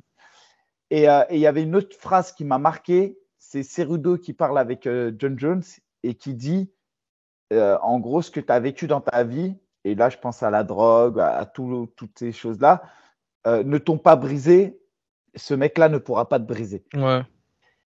Et, et quand j'ai entendu ça, j'ai dit, OK, le mec est vraiment en mission et il s'est entraîné dur. La deuxième chose dans l'embedded, ça paraît bête à dire, mais quand j'ai vu John Jones à la piscine, j'ai su qu'il était prêt physiquement. J'invite n'importe quel poids Ah. lourd à, à se mettre dans une piscine, à faire un aller-retour et ensuite de donner et de répondre aux questions d'un journaliste. Ah, Bah, Mika, c'est marrant parce que t'avais justement en fait. euh, Attends, avant qu'on s'étale là-dessus, Aldric, t'avais quelque chose à rajouter sur la performance? Écoute, euh, j'écoute ce que Mika a dit, c'est une analyse très précise. Euh, euh, je- T'allais parler de Chael Sonnen qui a parlé de la piscine, ça exactement. On en parlera juste après. Pardon. Euh, Ouais, j'avais des trucs à rajouter. Pareil, je, je me suis refusé à faire des pronostics, j'ai constaté. Parce que en fait, il est arrivé avec un physique un peu à la Fedor, t'as vu, euh, John Jones. Donc c'était compliqué de savoir si c'était investi sur un camp ou s'il avait mangé des pépitos. Euh, comprendra qui voudra. Euh, cela étant, euh, ouais, il y avait trop d'interrogations en fait. C'était compliqué de savoir s'il allait arriver euh, prêt ou s'il allait arriver euh, avec les déboires qu'il a eu par le passé. Je, te rejoins sur le, le- patrimoine technique euh, des, deux, des deux protagonistes, Mika. Après, moi, j'avais quand même. On a, on, a, on a rien vu là en deux minutes. On parlait tout à l'heure de, Bonical qui est mal rentré dans le, combat. Clairement, euh, moi aujourd'hui, ce que j'ai vu rapidement, après on rentre dans le détail plus précisément, un John Jones qui avait parfaitement étudié. Moi, ce qui m'a choqué, et j'invite les gens qui veulent euh, développer ça à aller voir l'analyse de Nicolas Haute sur sa très bonne analyse sur de, Nicolas sur sa chaîne YouTube. La première posture où, où Jones prend le coup dans les parties génitales, il couvre tout. Il couvre le high kick, il couvre le middle de, de Cyril qui a, qui a, défoncé Tai Tuivasa puisqu'il descend le coude de façon chirurgicale et il couvre le look intérieur en, donnant le quadri euh, au lieu de, donner euh, l'intersection. Donc tu sens que le mec, il a travaillé et il a bossé son sujet. Deuxième truc qui m'a énormément marqué, j'avais été choqué par le cadrage de Tai Tuivasa euh, à Paris. J'avais trouvé Tai, on aurait dit qu'il était énorme dans la cage de Paris. Il a super bien cadré Cyril. Et qu'est-ce qu'on retrouve? Le même cadrage. C'est-à-dire que John Jones a, il a, il a pris un peu la façon de cadrer de, de taille, chose qu'il faisait pas énormément dans ses, dans ses combats à 93. On l'a jamais vu aussi agressif, euh, faire, euh, couper la cage, faire du cut cage comme ça, mais il est énorme. Tu as l'impression qu'il prend toute la place. Et tu vois, Cyril, il a du mal à se déplacer. Donc, certes, euh, Cyril, il rentre pas bien dans son combat. On y reviendra dans le détail après. Moi, le combat, je l'ai de tête. Je l'ai vu, franchement, j'ai dû le voir une quinzaine de fois. Mais le début de combat de John Jones et le travail euh, de recherche, d'investigation sur le style de Cyril, il est énorme. Après, comme toi, Mika, moi, je me suis laissé euh, euh, convaincre de la, du sérieux euh, de, John Jones sur le embed quand on voit le, camp, le fait qu'il ait fait venir des mecs comme Waltaris et tout, qui sont quand même des poids lourds sérieux, même s'il n'a pas une très grande carrière, Waltaris, il est solide. C'est des mecs qui sont à 120 plus de 120 kilos euh, et qui sont des mecs assez, euh, assez euh, well-rounded, assez, assez complets, tu vois. Donc, euh, non, non, il n'a pas blagué, le mec. Il est allé s'enfermer euh, euh, chez Greg Jackson. Il a bossé avec euh, ses judo. Il a, fait, il a fait vraiment un camp avec des gros sparring. Tu parlais de la piscine.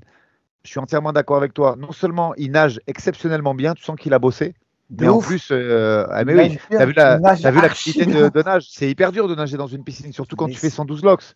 Donc, euh, non, non, très très bien préparé ce camp. Il n'a pas Non, chômé, le gars. Non, Mika, pour reprendre en fait ce que tu disais, toi tu disais que c'était euh, en fait pour toi un atout et en fait chez Sonnons dans euh, chez Ariel Alwani, il était persuadé, après voilà c'était que des spéculations, mais il était persuadé que John Jones était euh, était euh, blessé parce qu'en gros il dit que euh, la piscine c'est un moyen en fait de, de ne pas recevoir de choc Mais, je pense qu'il y a du vrai. Mais- euh, t'as vu, t'as vu qu'il y a eu le problème avec le pied. Hein, t'as avec t'as le vu strap. qu'il y avait un Eh, franchement, pied. je me suis inquiété quand j'ai vu pas ça. orteil pété, le mec On ne sait pas, tu vois. Peut-être que la piscine, c'était c'était euh, en- également en complément, tu vois, Ouais. d'une blessure pendant le corps. Mais bon, un camp puis, sérieux, c'est un camp où tu as des pètes. Des pètes hein. Mais exactement. Et puis surtout, la, la piscine, tout le monde le sait, c'est comme le vélo. Moi, par exemple, tu me verras jamais courir. Très rarement, je cours. Parce que courir, moi, tu peux être sûr que si je cours trop, à un moment donné, j'ai des pètes au genou, j'ai des pètes sur le muscle devant le tibia, je sais plus comment ça s'appelle.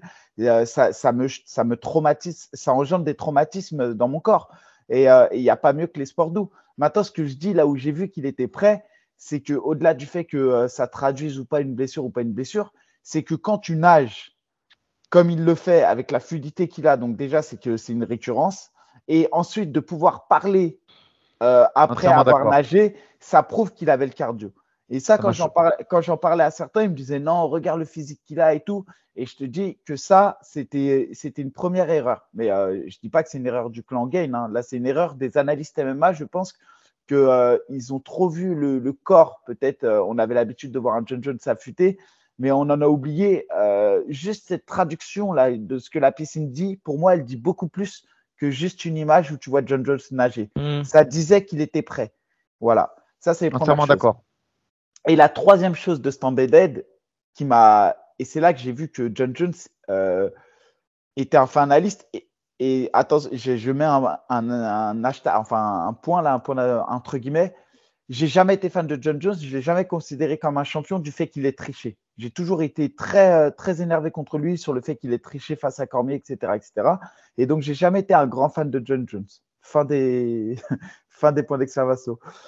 Euh, quand tu vois le, euh, les déclarations qu'il fait sur Cyril, sur le fait que c'est quelqu'un qui est juste content d'être là, qui est quelqu'un qui n'a pas pris le camp au sérieux, c'est quelqu'un, ça fait trois ans qu'il retrace la carrière de Cyril, il n'a jamais vu Cyril avec des poids lourds sur lui, euh, que le camp d'entraînement s'est déroulé avec des partenaires d'entraînement qui sont plus légers que lui. Quand il dit par exemple que Fernand Lopez est parti faire une conférence de presse en costard alors que lui, ses coachs, euh, ça fait trois jours qu'ils ne se sont pas lavés par exemple. Quand il dit ce genre de choses, je te jure que c'est du vrai ou du faux qu'il soit dans l'intox. Et tu vois qu'il est concentré. Que, prouve qu'il est concentré et limite tu te dis mais attends il, a des indices ou quoi au factory? Ça veut dire que le mec il, limite il te dit ce qui se passe en France. Et là, tu te dis, OK, le mec, il est vraiment sérieux dans ce qu'il est. Mais Mika, tu sais, moi, ce qui m'a surpris, c'est quand il a dit que l'équipe de Sirigan, elle était 60e euh, mondiale. Et ça, c'est vraiment qu'il a été cherché limite sur Twitch, le mec. C'est un ouf. Mais moi, je ne le savais pas, tu vois, ça par exemple. Pourtant, j'essaie de m'intéresser au MMA dans sa globalité. Hein. Tu vois Moi, ça, je ne le savais pas, tu vois. Et quand il a vu ça, c'est que le, gars, il a vraiment investigué. Hein. C'est, tu sais, il a, on va dire, il a scruté les, les moindres faits et gestes. Et avant le combat, on se dit que ouais, mais peut-être que, on va dire, le, relâchement de Cyril Gann, mais même moi, je me, je, me, je, me, disais ça à un moment donné, que le relâchement de Cyril Gann, enfin, son, le fait d'être détaché du MMA, peut-être que ça, ça en faisait sa force, mais je me dis qu'à un moment donné, pour moi, ça bloque. Quand tu as des gars c'est des comme ça, et que Mika, tout à l'heure, tu parlais d'héritage, pour moi, ça, ça, ça, passe pas. Parce qu'il n'y a bah, pas la même dalle derrière. Moi, je, je, rebondis à deux choses de, sur ça. Euh, le fait que chaque combattant est différent. Tu as des combattants comme moi, je suis un peu toqué, je suis dans un délire monk, j'ai besoin que tout soit carré, que ça se passe comme je veux, que je suis très sérieux, j'arrive sur la fin, si, si mon lacet, je le fais pas comme ça, pour moi, c'est un signe, etc. Bref, je suis très comme ça. Tu as des mecs comme Cyril Gann, qui sont très détentes, etc., qui ont besoin de danser, qui ont besoin euh, de mettre beaucoup de rigolade dans ce qu'ils font et tout. C'est pas un problème en soi. Au contraire, il faut l'accepter en tant qu'entraîneur. Il faut accepter ça, que euh, on est tous différents. Si tu prends le cas, par exemple, Ronaldinho, quand il jouait au PSG, Luis Fernandez, il disait plus j'interdisais à Ronaldinho d'aller en soirée faire les, clubs en France, moins il était fort sur le terrain. On est d'accord? L'erreur, l'erreur pour moi, elle vient pas du fait que Cyril soit détaché, que ce soit quelqu'un qui danse, que ce soit quelqu'un qui truc. L'erreur pour moi, elle vient du fait qu'on communique là-dessus. Ça veut dire que pour moi, il y a mmh. une barrière qu'on doit mettre entre nous et ce qui se passe réellement dans le camp. Que Cyril soit comme ça et tout, c'est pas un souci. Chacun est différent et chacun, euh, euh, euh, je dirais, gère son combat et sa fight tweet comme il l'entend. Mais la réalité est que quand Cyril combat pour la ceinture de l'UFC, il combat plus que pour simplement lui, sa famille ou ses amis. Il combat quelque part pour la France. Maintenant, si je transpose au football, par exemple, la veille d'une finale de Ligue des Champions, si tu as Liverpool, par exemple, je prends un club, ou si pour la veille d'une finale de Coupe du Monde pour la France, tu verras jamais les footballeurs danser dans leur chambre, etc. Pas qu'ils ne le font pas, pas qu'ils ne le font pas, mais parce que mon gars, la FFF, elle est tellement, elle verrouille toute la communication, tu verras jamais une personne communiquer de la sorte parce qu'ils ont pris la mesure de ce que ça faisait pour la population, euh, sur l'image. Et, donc, je pense qu'il y a eu une grosse erreur du côté de Cyril Gann sur la communication. Et, euh, je pense qu'ils n'ont pas forcément pris la mesure de l'événement et qu'ils se l'ont pris en pleine dent quand ils sont arrivés aux États-Unis. Et c'est, je pense que ça participe au fait que Cyril, peut-être, il n'a pas, pas réussi à rentrer dans son combat parce que je pense qu'il n'a pas pris la mesure de ce que représentait John Jones dans le MMA et, de ce que représentait cette ceinture pour euh, John Jones. Voilà mon analyse. Mais c'est, je, je, je, partage et j'écoute ce que tu dis. Et, et, de toute façon, regarde, on va parler deux minutes du côté euh, off, du côté euh, supporter et, et, journaliste. Il y a une déferlante de déception. Alors, cette déferlante de déception, elle s'est traduite à une déferlante de haine qui me gêne au plus haut point, mais je, vais la, je vais la développer vite fait parce que tu sais que moi, je ne sais pas garder ma langue de, euh, euh, dans ma poche quand il, quand il faut parler de ça. Et là, ce que je lis sur Twitter, ce que je lis sur Instagram, c'est une catastrophe. Du, des menaces de mort, des insultes sur la famille. C'est cata. Donc il y, a, une déception euh, des Français parce que c'était l'ambassadeur de, notre MMA et, c'est tout à fait logique qu'il y ait une déception. Peut-être que la communication un peu dense et tout a, joué là-dessus, même certainement. Après, euh, je fais un, petit intermède, mais vraiment de deux minutes. Moi, il y a sur cette Fight Week, euh, à partir du lundi, il y a plusieurs choses qui m'ont choqué. Et, et, je pense que on a le droit d'être déçu après le combat. Ça, c'est, tu fais le parallèle avec le football et tu fais bien. Quand la France perd, tu as 60 millions de sélectionneurs qui mettent, euh, qui remettent en cause les, choix de, Didier Deschamps et les choix de, chaque joueur. Et, on entend des insultes. Des fois, ça va même jusqu'aux insultes raciales. Mais, ça, allez, on, met ça sur le compte de la déception de, de, et de l'euphorie qu'il y a sur un événement comme ça qui nous a tous hypés. Après, euh, moi, ce que j'ai lu et ce que j'ai entendu, parce que j'essaye de me tenir informé de tout ce qui se fait euh, sur la planète MMA, euh, aller parler des, notions de technique de Fernand, aller parler de, de, que le MMA français est faible. Ah, non, non, moi je, peux, je suis obligé de, de m'inscrire en, en, faux, là, en faux là-dedans. Euh. C'est vrai que sur ce genre de choses-là, il y en a qui en, qui, qui en profitent pour tirer sur Fernand Lopez ou sur les mêmes factories. Et je trouve que ça, ça, ça on n'y gagne rien parce qu'on on tire vers le bas. Alors que là, c'était les mêmes Français qui étaient au Moi, moi je, te fais, je te dis juste une phrase pour résumer ça. Déjà, euh, j'apporte vraiment euh, tout mon soutien à Fernand parce que c'est pas facile de d'échouer comme ça à une marche euh, du podium. Et puis, et je conclurai ça avant de passer à l'analyse du combat. Si perdre contre Stipe Miocic, contre euh, John Jones et contre Francis Ngannou, c'est être un mauvais entraîneur. Je pense qu'il y a beaucoup d'entraîneurs qui, aimeraient être aussi mauvais que ça. Euh, euh, donc fin, fin, de l'aparté sur les critiques de, notre milieu MMA, des journalistes et tout. Et, si tu veux, on reparle un petit peu du, du combat, de ces trois minutes, de, deux minutes et quelques de, fight qui, qui quand même nous laisse un peu sur la fin parce qu'en fait, on a, on a, on a bah, pas. Aldric, en fait. Oui. Tu, tu disais qu'il y a des choses qui sont choquées sur la Fight Week. Tu t'es pas arrêté là-dessus? Ouais, bah écoute, euh, je ne sais pas si Cyril ou son entourage, il écoute les, les, les, les, les podcasts et les autres trucs qui, qui, sont, qui sont faits là-dessus, mais en fait, on, est en Fight Week, on est là pour, euh, et la communauté MMA, elle est là pour apporter euh, un maximum de soutien, tu vois, aux combattants, aux coachs, aux mecs qui, sont, qui vont aller représenter la France sur, sur le plus gros show et le plus gros événement de l'année. Et, et au lieu de voir ça, bah, je n'ai vu que quasiment des critiques sur des choix, sur des, sur des stratégies, sur des palmarès, sur des ceintures de jiu-jitsu, sur des légitimités euh, techniques euh, ou, ou, technico-tactiques. Et, franchement, ça m'a, profondément choqué. Parce que après, bah, c'est après, on est passionné.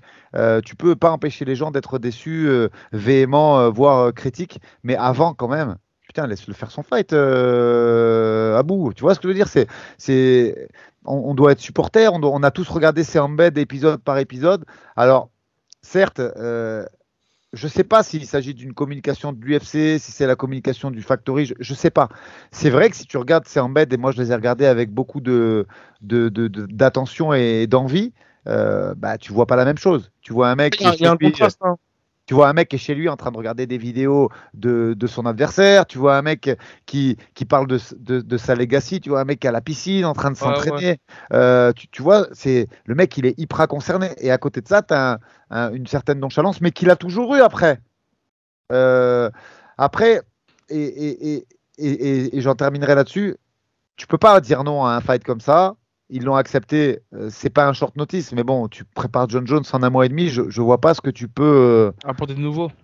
Quel, quel, travail en profondeur tu peux faire en un mois et demi en étant totalement honnête et, et, et, objectif, quand tu reviens d'une blessure, quand tu, tu vois, euh, je veux dire, la, tâche, elle n'était pas facile, il, fallait le faire. Mais je pense que on aurait pu, en, on aurait pu en voir plus quand même. Je, je, je suis d'accord avec Mika, il y a une différence importante de niveau sur, sur ce soir enfin sur euh, le soir du combat. Cela étant, je pense pas que la différence de niveau, il faut le combat dix fois, ça dure pas deux minutes dix fois. Je dis pas forcément que le résultat, euh, en tout cas ce soir-là, aurait été changé, tu vois, mais, mais je pense qu'on pouvait en voir plus et, que malheureusement, le coup de pied, là je parle aux fighters, tu démarres ton combat, un combat hyper tendu. Le premier shot que tu fais, c'est un shot dans les parties où l'arbitre te fait une remontrance. C'est dur, hein, de, le fight il démarre mal, tu vois c'est quand même un gros fight et je pense que ça n'a pas aidé non plus euh, le, début de combat euh, qui démarre comme ça. Ouais, effectivement. Après, euh, je reviens un petit peu sur ce que tu, disais sur par rapport au choix, en fait, aux critiques que tu as que t'as vu, parce que moi, j'en ai parlé. Mais en fait, quand tu vois en fait le camp d'entraînement de John Jones, après même si on n'est pas en off, on n'est pas en inside, mais quand tu vois le, parce que il y a, quelques mois, voire peut-être quelques années, tu voyais John Jones lutter. En fait, euh, André Cerezo, il avait ramené un, lutteur de peut-être 120 kilos, un lutteur universitaire, et en gros, tu, tu dis qu'en fait, il préparait vraiment sa montée chez les lourds. Et en fait, de l'autre côté, bah t'as sept semaines pour préparer euh, John Jones. Et en fait, justement, il y a eu des critiques par rapport au fait que, euh, par exemple là sur Instagram, tout à l'heure, j'ai vu, c'était euh, Damien Losco qui disait que les choix qu'ils ont fait pour la préparation, le problème c'est qu'en fait les gars ils sont unidimensionnels. Là ils ont ils avaient ramené un gars pour euh, du Glory, j'ai oublié son prénom, Reda Meptouche et euh, Zelim Khan. Et en fait t'avais trois personnes uni- unidimensionnelles très bons dans leur domaine respectif, mais en MMA c'était autre chose. Et de l'autre côté t'avais euh, en fait John Jones qui était avec des poids lourds, qui faisait bah, du MMA et qui était bon en MMA. Donc, euh, tu vois, c'était en fait par rapport à ça, les critiques que moi personnellement j'ai vu, euh, et en fait surtout, surtout sur le fait de préparer John Jones de cette, manière-là. Après, voilà, c'est propre à chacun, c'est les choix de Fernand Lopez, ça, ça, je les remets pas en Je, question. je suis pas sûr que ce soit des choix. Je, je pense que c'est aussi euh, un problème de ressources humaines en France. Euh, parce Mm. que tu, tu... Et, et attention, hein, déjà, dans toute défaite, dans toute défaite, et je mets il au pluriel parce que c'est la team, mais euh, moi, je vois pas le, le head coach comme le principal responsable. hein. Franchement, hein. je vois toujours le combattant à 50% minimum. Parce que le combattant, on peut dire ce qu'on veut, mais c'est quand même lui hein, qui est responsable de, de Ouais, mais ça, ça, dépend, Mika, de l'expérience du, de l'expérience du combattant. Non, non, John- non. non, mais regarde, un mec comme John Jones, il a assez de recul et d'expérience mais- pour dire, ok, j'ai besoin de telle Écoute, personne, telle personne. écoute, Un mec comme Cyril Gane, je je pense vais pas développer. Si, Ouais. si, si. Attends, laisse-moi développer. Cyril Gann, il a déjà connu la désillusion. Il a combattu euh, pour une ceinture, il a perdu et, suite à cette défaite, il a dit Ok, j'ai vu ce qui n'allait pas, je vais faire. Je pense que, euh, très sincèrement, quand je l'entendais parler euh, après coup de sa défaite contre, euh, contre vu qu'il n'y a pas eu une grosse différence sur ce combat, il y a eu deux rounds à trois, je pense qu'il a minimisé l'impact qu'a eu la lutte sur, sur cette défaite et il s'est dit Bon, bah, si j'avais pas mis ce middle, je serais pas allé au sol, donc j'aurais pu gagner ce combat. En gros, c'est un peu ce qu'il disait. Et donc, du coup, je pense qu'il a continué parce que c'est un génie. Et le, problème des génies, bah, c'est que tu arrives à faire des très belles choses sans forcément travailler. Et le jour où il faut travailler, bah, tu n'as jamais eu l'habitude de travailler. Et je pense que ça, c'est son principal problème à Cyril Gann. Et je pense qu'il dit vrai quand il dit qu'il ne s'entraîne pas entre deux entraînements, entre deux, euh, deux annonces de combat. Et ça, à ce niveau-là, c'est suicidaire. C'est fini. Et, euh, et aujourd'hui, s'il a atteint ce niveau en faisant ça, c'est uniquement pour une chose, c'est parce que les poids lourds, c'est différent des autres catégories UFC. Sauf que là, il est tombé sur un mec qui est pluridisciplinaire, qui maîtrise toutes les disciplines, et du coup, il n'a pas eu de solution. Il n'a pas eu de solution, et je pense même, encore une fois, que dans la manière dont il a visualisé le combat, qu'il a envisagé la chose de manière émotionnelle, ils se sont fait dépasser lors de cette fight week. Je pense que le retour de John Jones aux États-Unis, ils n'ont pas pris conscience que euh, la salle était acquise à John Jones. Euh, je pense qu'ils n'ont pas forcément eu euh, assez de recul entre l'annonce du combat et, et le, et la date du combat. Six semaines, c'est vite. Hein. Ça, c'est, Mais c'est vite, c'est surtout que même euh, hormis le la prépa physique, il y a aussi le fait de rentrer dans le combat et j'ai l'impression qu'il a pas eu le temps. Peut-être qu'il est rendu, je sais Et- pas. Mais tu, tu- que c'est difficile déjà de remettre le couvert. Si pendant, pendant huit semaines, tu t'es pas entraîné, comment tu, tu remets le couvert à fond? Ça, c'est une première question. Mais et, et encore une fois, quand bien même c'est la vérité, de communiquer là-dessus, c'est encore une plus grosse erreur. Comment tu peux communiquer à six semaines d'un combat pour une ceinture et de dire je m'entraîne pas entre deux combats? Et de ensuite de, de, de, continuer sur l'euphorie. Je pense que vraiment il y a une euphorie qui a pris le dessus sur la réalité de la prépa physique. Enfin, la préparation du combat. Après, je vais pas tirer sur l'ambulance, mais je suis obligé de faire un constat un peu difficile parce que même moi, j'ai eu des attentes sur ce combat. J'ai voulu y croire. Malgré tous les chiffres et, les, et ce qui était devant moi, j'ai voulu y croire. La deuxième chose, c'est que je pense qu'il y a un problème de ressources humaines. Et là, je parle de la France en général. Ça dépasse carrément le MMA Factory. Ça dépense. euh, c'est qu'aujourd'hui, euh, très peu de combattants peuvent vivre de leur sport. Cyril Gann, il fait partie de ces gars-là qui peuvent vivre de leur sport et qui peuvent investir sur eux-mêmes. C'est pas au coach d'aller euh, payer des sparring. Le coach, à un moment donné, il peut pas payer les sparring de Cyril. C'est à Cyril de payer ses sparring. On est d'accord. Donc, s'il y a un problème. Oui, de- mais en gros, les, ça va de soi, non, quoi. ouais, mais tu peux pas mettre la responsabilité sur le head coach. C'est bah, moi je pense que le head coach justement il est là, enfin son rôle c'est d'encadrer aussi. mais, on ne sait pas les discussions, c'est hypothétique. Si l'autre il dit il veut pas dépenser, tu fais quoi? C'est hypothétique, tu, tu, peux tu peux rien faire. C'est pour ça que c'est mmh. trop facile de tirer sur le head coach parce que je pense que Là, on a vraiment un problème de ressources humaines en France. C'est difficile d'aller chercher des poids lourds, on le sait. C'est une catégorie euh, qui est avant tout génétique. On, est poids lourd parce que euh, physiquement, on est un poids lourd, mais euh, il, y a peu, de personnes qui sont poids lourds naturels en France et encore moins qui sont dans les sports de combat. Et donc, du coup, il faut investir sur des gens, les faire venir en France, etc. Et pour ça, il faut les payer. Voilà. La deuxième chose en France, c'est que quand bien même toi, tu peux t'entraîner toute la journée parce que tu vis ton sport, bah, les autres, la plupart du temps, ils ont un travail la journée. Ça veut dire que la plupart de tes entraînements vont intervenir le soir, en soirée. Et que quand tu es professionnel, tu as besoin de t'entraîner toute la journée parce qu'il faut distiller à peu près deux entraînements par jour, parfois même trois en fonction de l'intensité. Et en fait, à chacun de ces entraînements, tu as parfois besoin des sparring partners. Et la réalité, c'est que oui, mais très peu de combattants peuvent venir se rendre disponibles en journée. Et donc là, encore une fois, on arrive aux limites de ce que la France propose encore dans le MMA parce que c'est un sport nouveau. On a un problème de ressources humaines. Aujourd'hui, c'est pas méchant et, euh, je le dis.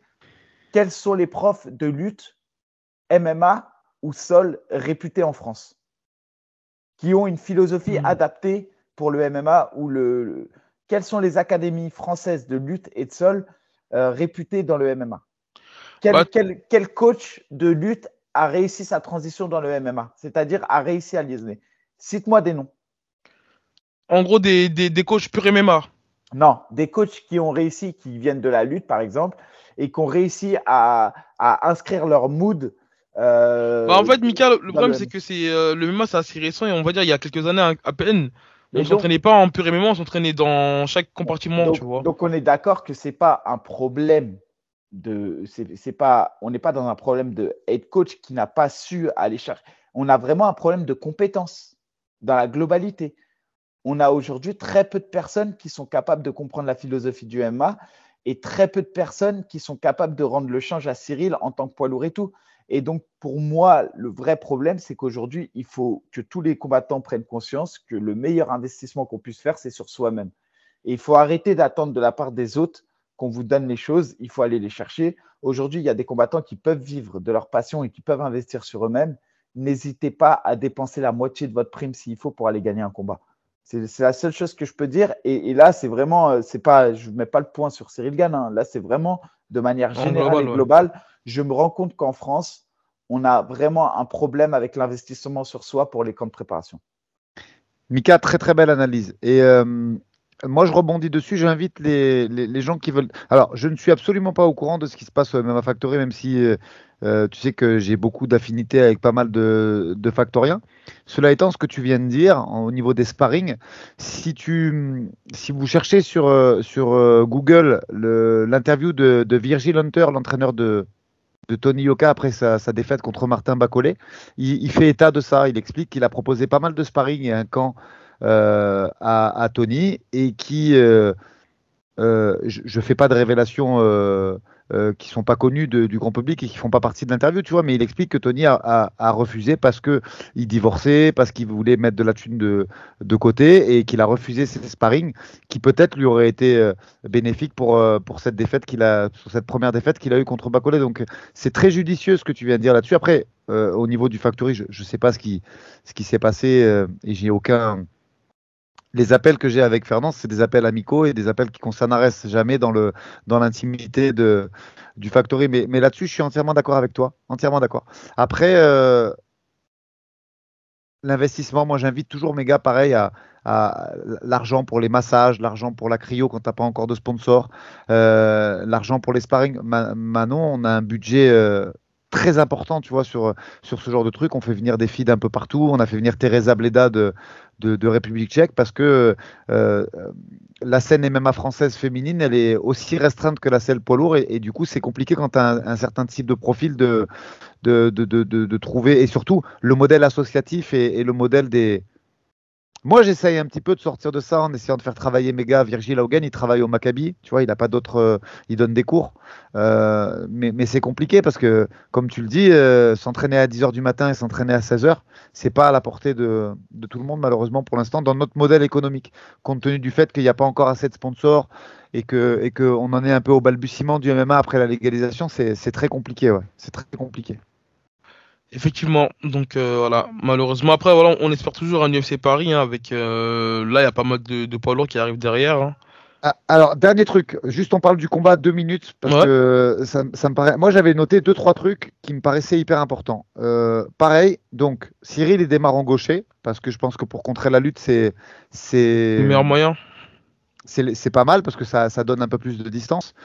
Il y a ce, premier euh, coup de pied qui est envoyé qui finit dans les parties. Euh, ce qu'on peut remarquer là-dessus, c'est l'excellent travail de lecture de Jones qui a étudié parfaitement, qui défend tous les points un petit peu qui auraient pu être, euh, dangereux, qui, auraient pu lui porter atteinte à son intégrité physique.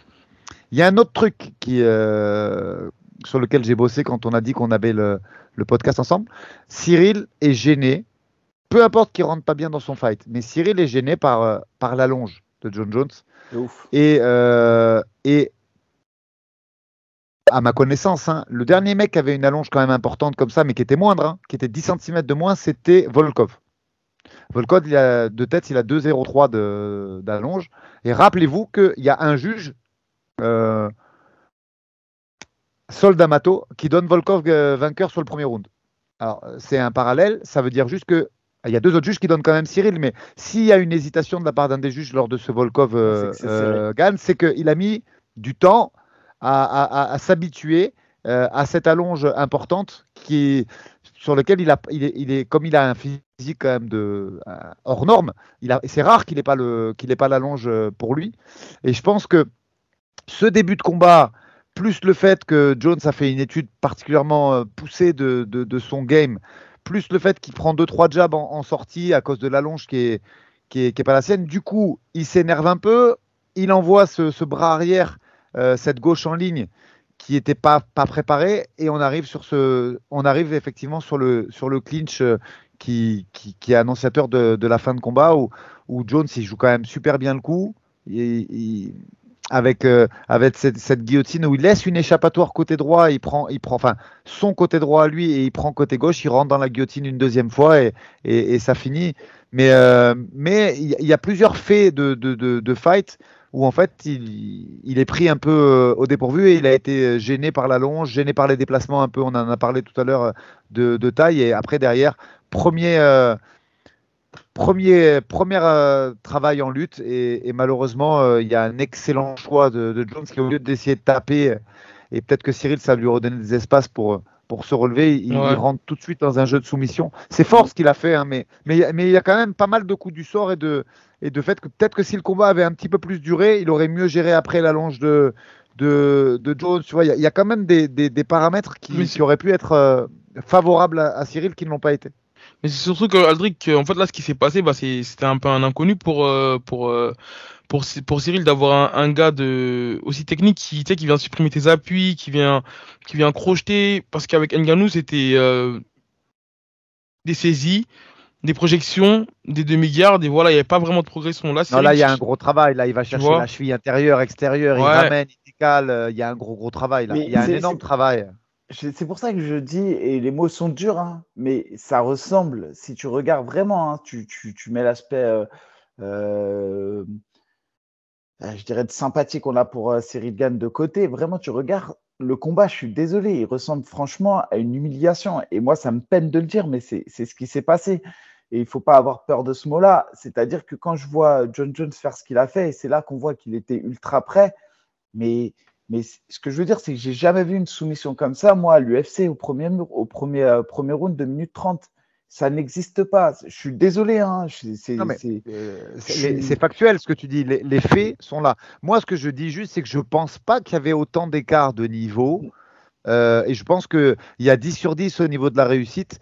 Et, euh, et, mais je ne suis pas en train de dire que, que, que c'est Cyril qui aurait dû gagner ce combat, loin de là. Hein. Je suis entièrement ah d'accord avec toi. C'est pour ça que je dis il faut qu'on comprenne ce qui s'est passé. C'est pour ça que j'essaye vraiment que, les, que ça percute dans la tête. il y a un problème et je sais pas justement, j'arrive pas à identifier si est-ce que c'est plus un problème lié à l'extracage. Donc là, le, est-ce que euh, quand il est rentré dans la cage, il était sincèrement prêt, il a pris la mesure de ce qui allait se passer, ou est-ce que euh, c'est un problème vraiment technique, comme tu le dis, euh, qui fait ça? Et, j'ai envie de croire que c'est un problème extra-cage parce que parce que c'est pas possible. J'ai l'impression qu'en fait en face, c'était trop nonchalant. Il y a, y a y a eu, même au niveau de la force, du rapport de force, euh, il n'a même pas essayé de décoller euh, John Jones.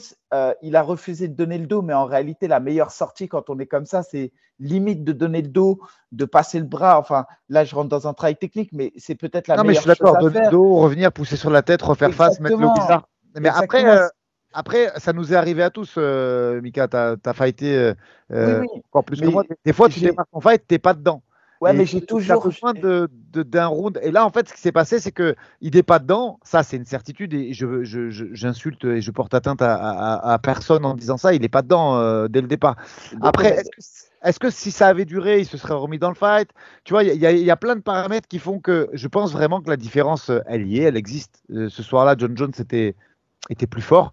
Mais est-ce qu'il y avait une différence aussi significative que ça dure deux minutes? Je pense qu'il y a plusieurs faits mis bout à bout qui font que euh, bah, la suite des choix et des momentum de, ces, de ce premier round ça font que ça s'est terminé très vite. Mais, mais effectivement, il y a, oui, il y a, il y a une très difficile rentrée dans, dans le combat peut-être la pression, peut-être le fait qu'il sait qu'il avait déjà perdu une fois et qu'il fallait pas qu'il reperde tout. On, ça, il n'y a que lui qui pourra à froid revenir là-dessus et nous raconter un petit peu euh, ce qui s'est passé dans sa tête euh, au moment de, de, ce premier round. Quoi. Ouais, clairement. Après, euh, encore une fois, je le dis, hein, c'est facile de débriefer aussi avec le recul. Attention, hein, on n'est pas dans la cage et, et, les mots sont durs, mais parce que les attentes étaient importantes. Euh, en tout cas, j'invite tout le monde à, rester quand même respectueux, je le dis, hein, même si euh, parfois mes critiques peuvent paraître dures, etc. Mais, euh, mais c'est juste que je, trouve que la performance était en dessous de ce qu'on pouvait attendre. Mais effectivement, je, reste, j'étais à 1000% pour, pour Cyril Gann et, j'espère le revoir à, à, Bercy et ultra performer à Bercy. et j'aimerais limite que ce soit contre un gars comme Blades parce que ça, ça, nous permettra de montrer qu'il a, qu'il a évolué en lutte. Là, il n'est pas blessé. Euh, je pense que dans ce combat, il ne il s'est pas blessé. Donc, du coup, il a hmm. quand même six mois pour préparer quelque chose de beau et de grand à Bercy. Et, euh, et voilà, et j'espère sincèrement qu'il va travailler franchement euh, la lutte et, son sol, même si on sait que ça ne deviendra jamais un, un, Olympien en lutte. Mais je pense qu'on peut acquérir des techniques pour défendre la lutte. Hmm. Après, rapidement.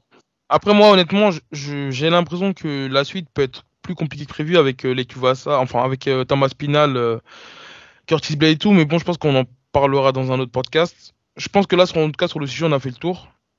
À part s'il y a quelqu'un avec quelque chose à rajouter. Non, très bonne analyse de, de Mika. J'ai pris vraiment beaucoup de plaisir, les gars, à faire ça avec vous une nouvelle fois. Plaisir partagé en tout cas. N'hésitez pas à dire ce que vous en pensez en commentaire. Aldric, bah, merci de ta disponibilité, merci de tes, de tes analyses. Mika, merci à toi aussi. Merci à vous et euh, plein de bonnes choses pour le rétablissement de, euh, de Manon. On espère vraiment voir un jour ce combat Axel Sola euh, vs Baki. Baki, ça serait franchement ouf. Je pense que les gens ne se rendent pas compte, mais les deux, quoi peu importe qui s'imposera dans ce combat, mais marqueront l'histoire à coup sûr du, du, MMA français pour les années à venir. et puis voilà, et félicitations encore pour le travail que tu as accompli au quotidien avec, avec les gars de ta team. Merci beaucoup, merci beaucoup, Mika. Les gars, bonne soirée à vous. Ciao, ciao. Bye.